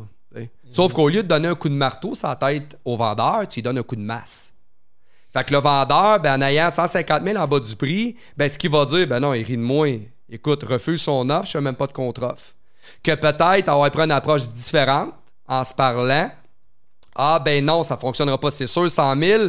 Ben écoute, essaye donc à 50 000. Ben, peut-être que déjà là, c'est plus. Puis. Fait que oui, la relation de courtier, ben, il faut qu'elle soit au top, tu sais. Pour justement euh, que ça soit du côté du vendeur ou de l'acheteur. Le but premier, c'est quoi? C'est de clore une transaction. Petite question, euh, toi qui as fait de l'immobilier pendant quelques années et qui a des investissements, c'est quoi ton ta relation avec les agents immobiliers ou ton image des agents? Qu'est-ce que tu en penses? Ben écoute, il pensait m'appeler la semaine prochaine, justement, là, pour euh, son prochain. Euh, c'est une bonne question. Moi, j'ai surtout fait affaire avec des, courtiers commerciaux. Je suis dans le commercial. J'ai aussi fait du résidentiel à mes débuts. Puis je faisais ça quand même, ça fait déjà euh, 10 ans. Fait que je pense que ça a quand même déjà changé avec les réseaux sociaux puis tout ça. Euh, je suis très mitigé, je te dirais. J'ai fait affaire avec des très bons courtiers, mais aussi avec des courtiers où c'était juste l'argent qui prédominait. Puis j'ai fait une coupe de transactions où que je faisais confiance à ce dit euh, courtier-là. Puis on arrivait chez le notaire. Puis le gars, tu sais, c'était un feu de paille parce que il savait comment vendre, mais on arrivait chez le notaire. Puis là, de manière, la notaire me fait le commentaire de genre. Hi, ce gars-là ne devrait jamais être courtier parce que les papiers sont remplis d'une façon exécrable. Fait que là, j'étais comme. Ça, c'est ce qui m'a plus troublé là-dedans. C'est comme. Je te confie comme la job, une job très importante. Je te confie mon argent, mes investissements, puis tu fais ça tout croche. Puis je te paye en plus. Puis je peux pas vraiment après ça renégocier comme. T'as pas bien rempli le papier, moi, te descendre d'un pour cent. Le contrat est déjà signé. Fait que ça a été ça ma, ma pire euh, expérience, puis ce que j'ai moins aimé du courtage immobilier. Puis euh, j'ai fait des flips. J'ai jamais réussi à vendre avec un courtier, toujours par du proprio. fait que Mathieu Arsenault, la question est si quelqu'un hésite en te vendre avec Mathieu Arsenault ou avec du proprio, tu lui dis quoi? C'est tellement simple. Parce que, premièrement, si je vends pas ta maison, tu me donnes le mandat, si je vends pas ta maison, ça t'a coûté combien? Fuck all. Mais du proprio, rappelle-toi Du temps? juste. Oui, mais toi, ça t'a rien coûté. Ben, tu t'en. Si je la vends pas. Je suis investisseur immobilier, là. Ouais, je comprends, mais toi, ça t'a rien coûté si je vends pas ta propriété. Tandis que le gars du proprio, il a franchi le seuil de porte qu'il y a là, puis ça t'a déjà coûté 1500 encaissé. Fait que rendu là, mais là, au prix que tu veux, ta maison, je suis payé. Tandis que moi, si je livre pas en marchandise, je suis pas payé. Te connaître me coûter de l'argent. Parce que de la pub, photos, drones, etc., etc. Fait que, écoute, c'est un long sujet qu'on pourrait élaborer là-dessus, mais je te dirais qu'aujourd'hui, euh, comme que je dis à quelqu'un qui vend du proprio, le fait de vendre du proprio aujourd'hui, ben, c'est plate. Mais j'ôte mon chapeau de courtier actuellement. Tu t'handicapes. Pourquoi mettre juste sur un site quand tu pourrais le mettre sur 75 sites web différents, puis aller chercher du monde de Tokyo, des investisseurs de partout, que du proprio, le gars qui est à Toronto, sait même pas c'est quoi du proprio. Tu comprends? Tu sais, aide-toi à le mettre partout, c'est tout à ton avantage que d'avoir un enseigne puis un site web. Vas-y all-in, va le mettre partout. L'important, c'est quoi? Je me lève debout pour le montrer. C'est ce qui te dans tes poches, l'important. Si tu as l'argent que tu veux dans tes poches, que ce soit toi qui vende ou n'importe qui, ça change quoi? Quand moi, je t'appellerais, j'ai un acheteur pour ta bâtisse du proprio, puis je t'offre 5000 de plus que le prix que tu veux actuellement ou le prix que tu veux actuellement dans tes poches. T'as quoi comme avantage? Moi, je vais gérer les visites, je vais tout gérer le dossier. En plus de ça, on va m'assurer que l'acheteur a une lettre de préautorisation bancaire, que toi, si tu le demandes, ça fait un peu. Sais, t'es qui, toi, me demander ça? Ben, toi, c'est un peu la réponse que tu vas avoir, mais moi, c'est ma job.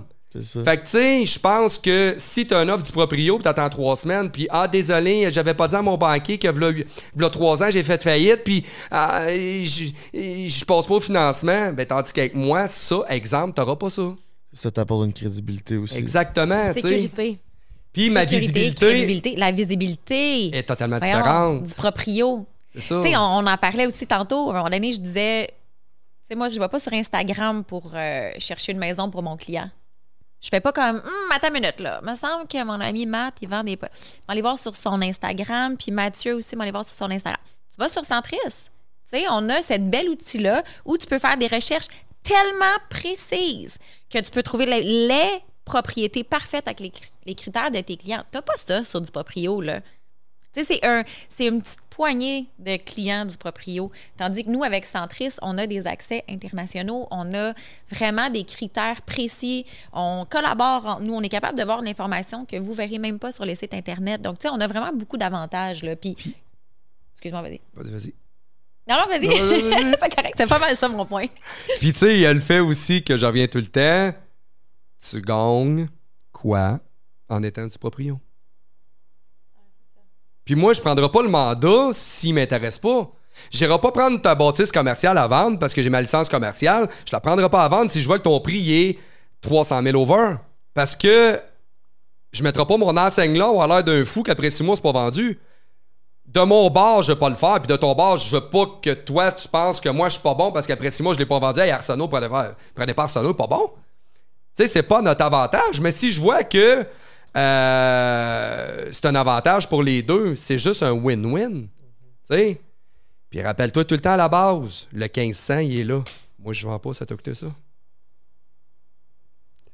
C'est plus ce que c'était. Avant le COVID, c'était fort, mais après le COVID, c'est quelqu'un qui vendait du proprio puis qui avait 32 offres d'achat. Oublie ça, le gars, il fondait là à terre. Mhm. Tu sais, ça marche pas, là. Parce que Claude, Claude, Antoine, Jacques, Suzanne, ils veulent tous faire des offres. Le gars est en train de virer fou. Fait que je pense que c'est de là que vraiment, ça l'était où ça avant, mais de là, ça a comme fait l'importance de prendre un courtier. Puis en plus, ben, l'acheteur, ben, écoute, il va embarquer dans, dans la plupart du temps avec le, le- le courtier immobilier dans sa voiture. Il est protégé, il n'y a pas de papier à remplir, c'est le courtier qui fait ça. Fait que tu sais, c'est un service clé en main. Penses-tu qu'un acheteur de 1 million de dollars, il va se dire, ben attends une minute, bébé, là. On va regarder là, toutes les du proprio, on va regarder ça, puis on va se promener nous autres mêmes, on va tout faire nous autres mêmes. Hey, c'est bien plus facile de prendre un courtier. C'est gratuit. Puis le courtier fait la recherche à sa place. Puis il y a beaucoup de propriétés que le courtier va trouver aussi, que peut-être toi, t'aurais même pas vu. Ouais, ouais, je comprends. Vas-y, vas-y. Ben moi, je, je, tu sais, je sens qu'on approche de la fin du podcast. Je voulais juste faire un petit, une petite parenthèse sur euh, ton parcours de solo mom parce que je trouve qu'il est super inspirant. On s'éloigne du sujet de l'immobilier, là, mais euh, j'aimerais ça que tu nous parles un peu parce que ça a été tout un processus. Je trouve ça super inspirant. Fait que, tu sais, t'es- une femme successful, euh, super inspirante. Fait que j'aimerais ça que tu nous parles de cette partie-là de toi. Puis juste clarifier que solo mom, c'est solo parentalité. Elle a décidé d'avoir un enfant seul. C'est bien ça. Et non, elle n'est pas moineau-parentale. Vas-y, on t'écoute. Euh, ben en fait, ça a été euh, une succession de décisions. Comme, comme je vous disais avant le podcast, moi, j'ai arrêté de boire il y a six ans. J'ai décidé de changer ma vie un peu quand j'ai vu que juste, juste le succès puis avoir des belles choses, ça me satisfaisait pas. J'ai parti ma fondation de charité, je me suis impliquée dans plein de choses. Puis, euh, Tu faisais aussi, euh, euh, j'ai pas le mot avec les écureuils. Oui, oui, je faisais des rescues Oui, avec des des ratons laveurs, des écureuils, des renards. euh, j'ai eu toutes les bébites possibles. Euh, fait qu'à un moment donné, j'ai euh, j'ai eu une relation à 32 ans, puis ça n'a pas fonctionné avec la personne. Puis je me suis dit, ouais, tu sais quoi, je suis pas sûre que je vais trouver tout de suite. Puis c'est pas parce que tu trouves tout de suite de toute façon que ça va être la bonne personne. Puis je pense pas que. En tout cas, moi, je suis pas du genre à avoir un enfant avec quelqu'un après deux, trois mois ou six mois ou même un an avec. Fait que je me disais, OK, ben là, on se remet quand même loin dans le temps. Puis nous, les filles, on a quand même une horloge biologique, euh, ça vient avec.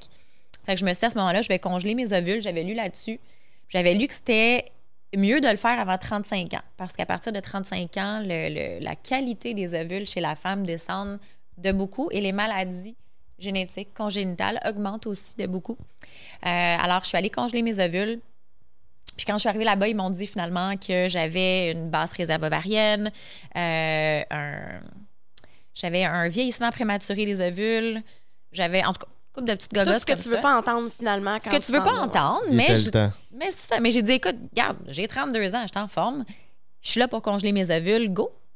Je veux dire, tant mieux. Tant mieux que je le sais là, parce que je voudrais pas le savoir à 40 ans. Tu sais, à 40 ans, il est un peu trop tard.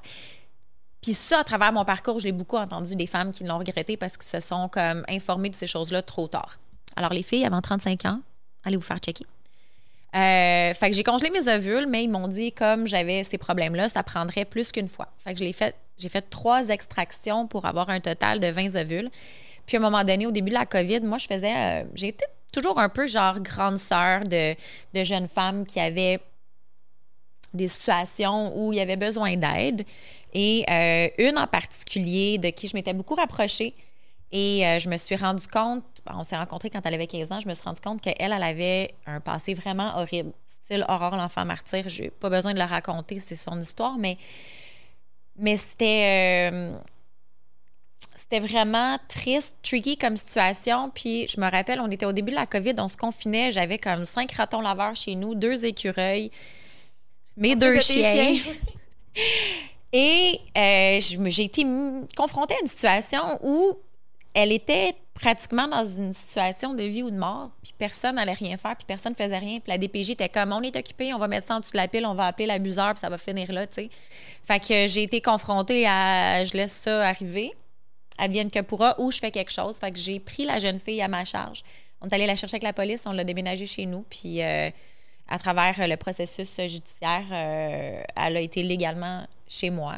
Euh, ça a été une prise en charge avec des travailleurs sociaux et tout. Puis je me rappelle, tu sais, c'était c'était beaucoup. C'était une adolescente qui était anxieuse, qui vivait des choses quand même difficiles. Euh, c'était c'était beaucoup. On- on- même moi, je, je m'attendais pas, je pense. Mais d'abord, je m'attendais pas à avoir quelqu'un chez nous. ça. Mais quelqu'un qui vient avec une histoire puis qui avait des choses urgentes à faire aussi. Euh, j'ai eu un super beau support en ligne, des gens que je connaissais. J'ai eu de l'aide quand même. Mais à un moment donné, je me suis retournée et j'ai fait écoute, j'ai quand même 11 bouches à la maison que je nourris présentement, que je gère des ratons qui sont au biberon aux deux heures, puis des petits écureuils à la seringue, puis des petits, puis des petits ça. Puis Des ratons dans Griffintown. Attends, je l'aurais pas cru ça. On a un hôpital vétérinaire puis un sanctuaire. Ma fondation, euh, Les Belles et les Bêtes, dans le Ouais. fond, on finance euh, à peu près huit organismes dédiés au bien-être des animaux, que ce soit chats, chiens, animaux sauvages, euh, chevaux. Donc, on a beaucoup de ressources, évidemment. Donc, euh, c'est de la réhabilitation et on relâche en nature après. Euh, mais je travaille aussi avec l'hôpital de Montréal pour enfants et le 2159, qui est un centre pour les jeunes 15-25. Ça me tient à cœur venant d'une famille dysfonctionnelle. Euh, et c'est le 2159 qui m'a fourni les travailleurs sociaux pour gérer ma situation avec la jeune ado. OK. Alors, en vivant tout ça, donné, je dis à ma mère, écoute, je pense que je suis prête. je pense je pense que je vais être capable de gérer un bébé. Ça devrait. ça devrait aller. Euh, et là, ben, ça a été l'enfer, en fait. Moi, je me disais, euh, nice, j'ai pris ma décision, je m'en vais. On se fait un petit embryon, c'est fini, je suis enceinte, j'ai un bébé. Mais non, je suis arrivée là-bas, j'ai voulu transférer mes ovules d'une clinique à une autre. Tragédie. Pendant la COVID, le transport a pris trois fois le temps, puis finalement, toutes mes ovules sont morts. C'est pas dans la région, ça, là. là. Et ben, je transférais de Montréal à, au Mexique. OK. Euh, puis ça a été vraiment compliqué euh, parce que ici j'avais fait trois fois le même pattern pour un résultat nul, puis on faisait tout- toujours la même affaire. Euh, T'es quand même au privé au Québec, c'est cher, là. C'était à peu près 10 000 le pop À chaque fois? à chaque fois. Fait que 30 000 dans le vide? Des poubelles. Pour Fait les que euh, j'ai fait OK. Fait que là, j'ai euh, j'ai checké. Puis au Mexique, ils faisaient un. Ça s'appelait le Dual Stimulation, qui offrait pas au Canada dans ce temps-là, qui m'a permis d'avoir une exemption du gouvernement pour voyager au Mexique pendant la COVID. Fait que je suis partie là-bas faire des traitements. Puis là, j'ai fait un round, puis un autre round, puis un autre round. Puis je faisais tester génétiquement les ovules, puis ça revenait avec maladie de Turner. Il manque un chromosome, ta ta ta ta ta ta. Puis je- finalement, je suis tombée très malade. Euh, j'ai fait perdre mes ovaires là-bas. J'ai été huit jours alité à l'urgence. J'ai été hyper stimulée. Puis, tu sais, j'étais fatiguée. Sauf que, tu sais, quand je suis partie là-bas, je savais que j'avais plus de chances que ça marche pas que ça marche. Fait que je me suis dit, à chaque fois que je pars à la clinique, je mets mon doigt sur la map, puis je prends une voiture, je loue une voiture, puis je vais découvrir le stand du Mexique. Je vais découvrir whatever. Fait que là-bas, J'avais des grosses douleurs, j'avais des grosses peines, j'avais des émotionnels, physiques, mais entre ça, je l'ai parsemé de magnifiques moments où j'ai commencé à surfer. Je suis devenue apnéiste certifiée, je suis devenue plongeur. Euh, j'ai fait plein de choses, j'ai découvert plein de choses. Je suis revenue finalement, pas d'enfant, mais adopté un petit chien là-bas qui est ici avec moi maintenant, Chloé. Je suis revenue ici et j'ai fait Ouf, OK, j'ai mal, ça me prend un petit break. Finalement, quelqu'un m'a dit il y a une place en Floride, tatata, le gars, il prend sa retraite en décembre, il faut que tu partes là. Et ta que j'étais pas prête. Mais je me suis dit, ben, c'est là où c'est jamais, hein. Fait que let's go. J'ai fait mes valises, je suis partie en Floride, je me suis pris un condo, commencé les traitements là-bas. Entre-temps, j'ai décidé de faire mon master diver, de devenir euh, euh, shark conservationist. Alors, j'ai commencé à plonger Oh, avec des ouais. requins. J'ai rencontré du monde au Bahamas. J'ai fait des shoots underwater, man, sur des wrecks en robe de balle avec euh, 10 requins que je feedais. Des affaires de fou. Je me suis fait du fun écœurant. Euh, j'ai rencontré du monde super cool. Puis finalement, euh, je suis tombée enceinte là-bas. J'ai fait une fausse couche. Puis après ça, je suis tombée enceinte et je suis revenue enceinte. Mais ça n'a pas été facile non plus parce qu'il fallait que je continue à voyager aux States. À cause de ma condition, ça me prenait des médicaments qui n'étaient pas au Canada.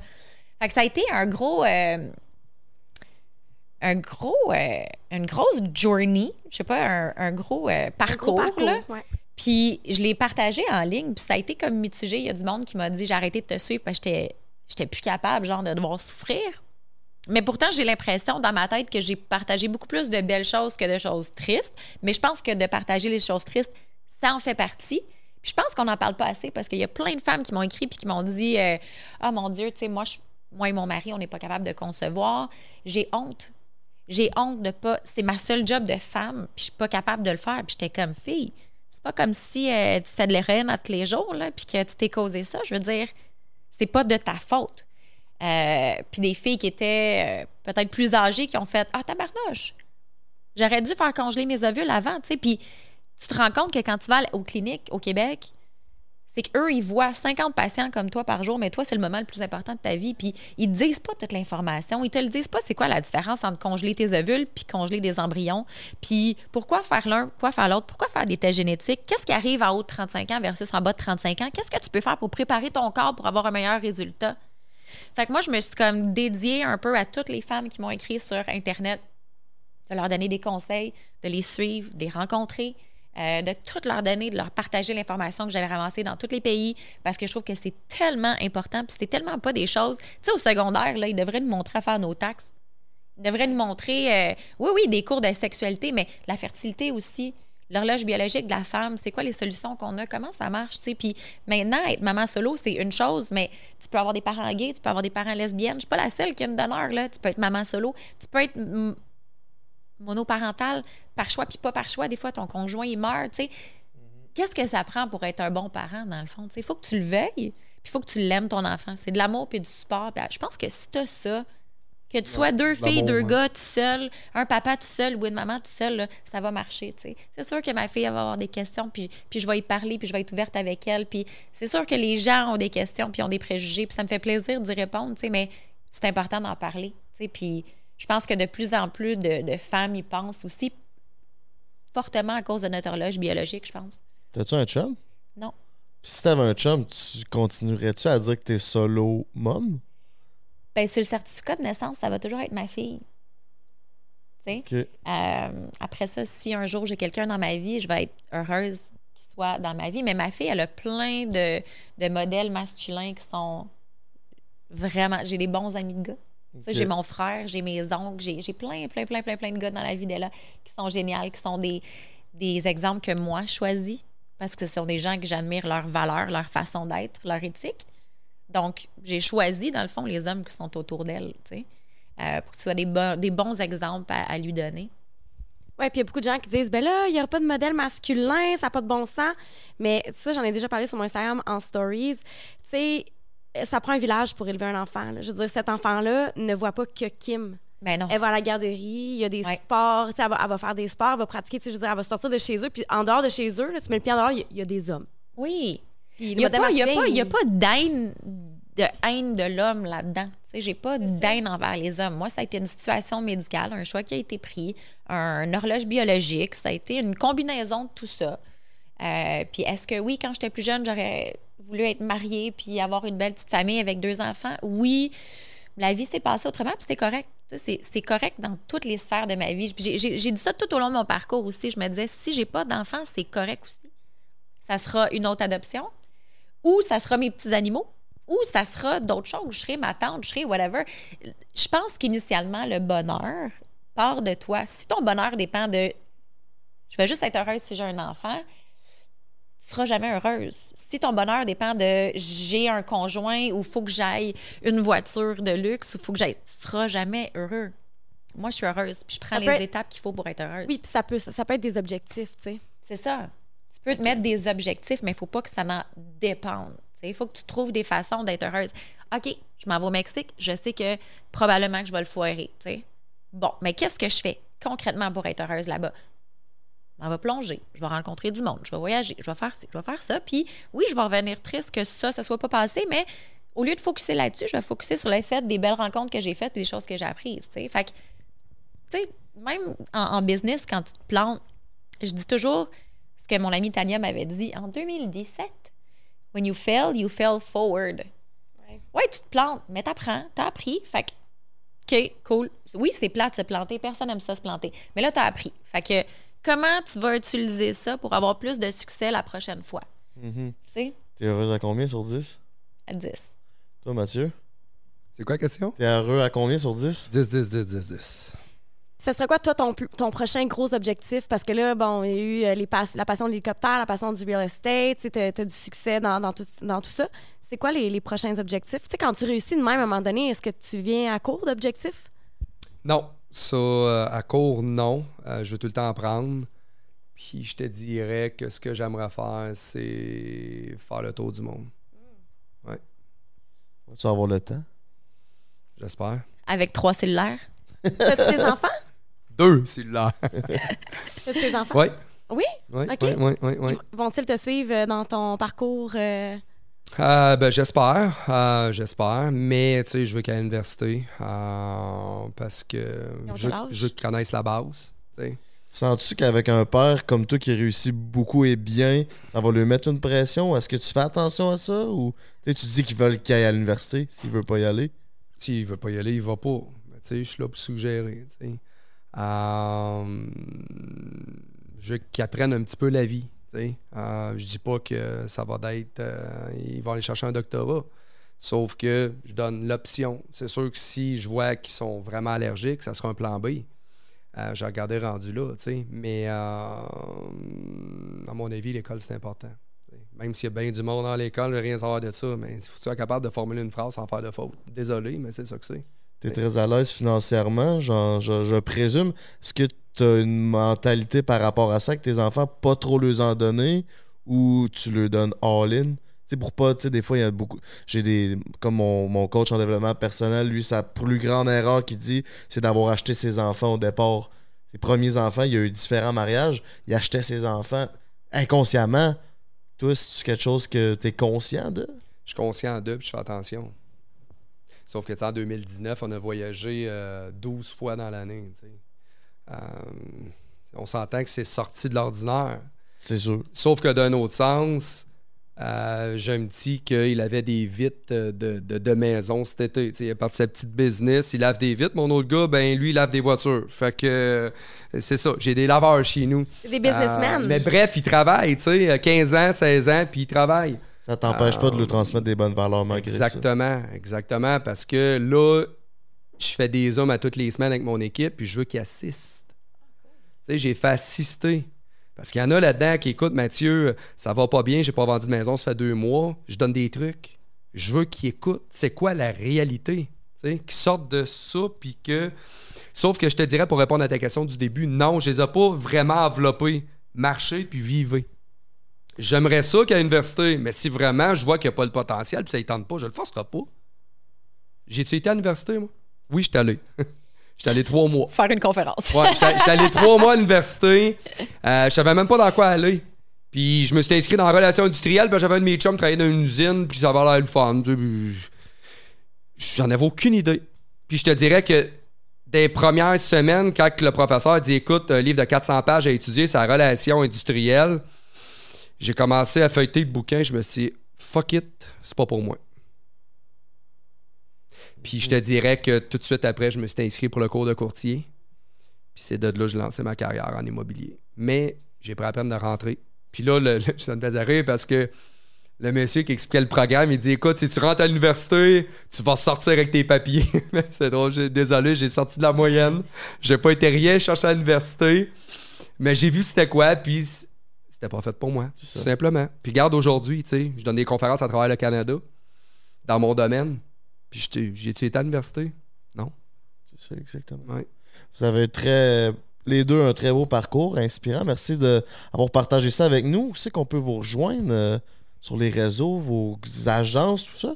Ben, moi, c'est pas mal Instagram, Facebook. Là. OK, garde c'est quoi? Euh, Kim Bruno. Kim Bruno. Aussi simple que ça. Parfait, toi, Mathieu. Moi, sur mes plateformes, c'est Mathieu Arsenault, mon nom. Euh, sur Instagram, Mathieu Arsenault 1. Euh, TikTok, Mathieu Arsenault 1. Puis mon numéro de cellulaire, c'est pas facile, 819 Mathieu. Hey, ça a pris quatre mois à aller le chercher, puis je le voulais, puis j'ai réussi à aller le chercher, mais c'était pas facile. J'ai une ligne de branché dans le coin de Sherbrooke qui sert absolument à rien, parce que le numéro, le numéro de téléphone appartenait dans cette région-là. Fait que je paye comme dans le beurre, mais, tu sais, je vais en propriété à quelqu'un, puis dans trois ans, ouais, c'est quoi son numéro, là? Même pas besoin de Google. 819 Mathieu. C'est comme Saint-Hubert, 819 4419. Marketing. Bon, je pense qu'il va recevoir un poulet gratuit après, après le podcast. C'est la première fois, en tout cas, qu'on a un invité qui donne son numéro de téléphone. euh, oui. Ouais, je le donne, mon numéro de téléphone, parce que j'ai travaillé fort pour l'avoir, honnêtement. puis J'ai été fier parce que euh, après ça, ben, c'est un numéro de téléphone que tu peux vendre tu sais, Mhm. à un autre Mathieu. Tu comprends? C'est pas juste le fait de. Fait que, C'est de la euh, business, Ouais, là. ouais, ouais. Tu sais, du marketing ting-ting. Du là. marketing ting-ting, là. Un énorme merci. euh, Ça a été super inspirant. Puis je pense que, tu sais, qu'on soit dans le domaine de l'immobilier ou pas, euh, on a eu des super beaux conseils aujourd'hui, des super belles discussions. Donc, un gros merci d'avoir Hey, merci Ouais, de merci à vous autres, merci cool l'invitation. Merci beaucoup. Merci. beaucoup à vous d'avoir été là avec euh, nos amis courtiers immobiliers. J'espère que vous avez apprécié. N'oubliez pas de vous abonner à la page YouTube, Facebook, Instagram et laissez-nous sans savoir d'un commentaire si vous avez aimé cet épisode-là. Merci à Pizza Salvatore et à Case Me de propulser notre podcast. On se dit à la semaine prochaine. Ciao! Mignon, euh, j'ai un secret à te dire. Tu seras pas trop content, mais j'ai pas fait d'after show avec les courtiers. Ils étaient trop occupés à aller vendre euh, des grosses cabanes. Mais j'ai de quoi pour toi. V'là deux mois, on a fait un podcast euh, avec les personnes trans. Maudit bon podcast, by the way. euh, tu iras voir ça si c'est pas fait. On a fait un after show de 45 minutes qui est déjà disponible sur Patreon en exclusivité. Le lien est dans bio. Pendant ce after show-là, on a les deux personnes trans, Jessica, Alexandre, mais on a aussi reçu la conjointe d'Alexandre. Ces deux personnes-là ont commencé à se fréquenter en tant que femmes, mais Alexandre a vécu sa transition pendant cette relation de femme à homme.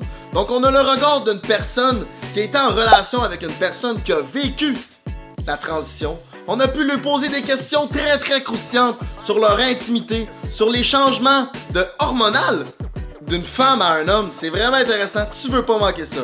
Mais aussi, il y a un autre lien dans bio pour la grande tournée du podcast Entre et lui en live disponible ce printemps à Montréal, à Trois-Rivières et à Québec. Tu veux pas manquer ça? Viens nous voir en live, ça va nous faire plaisir de vous rencontrer. On se dit ciao!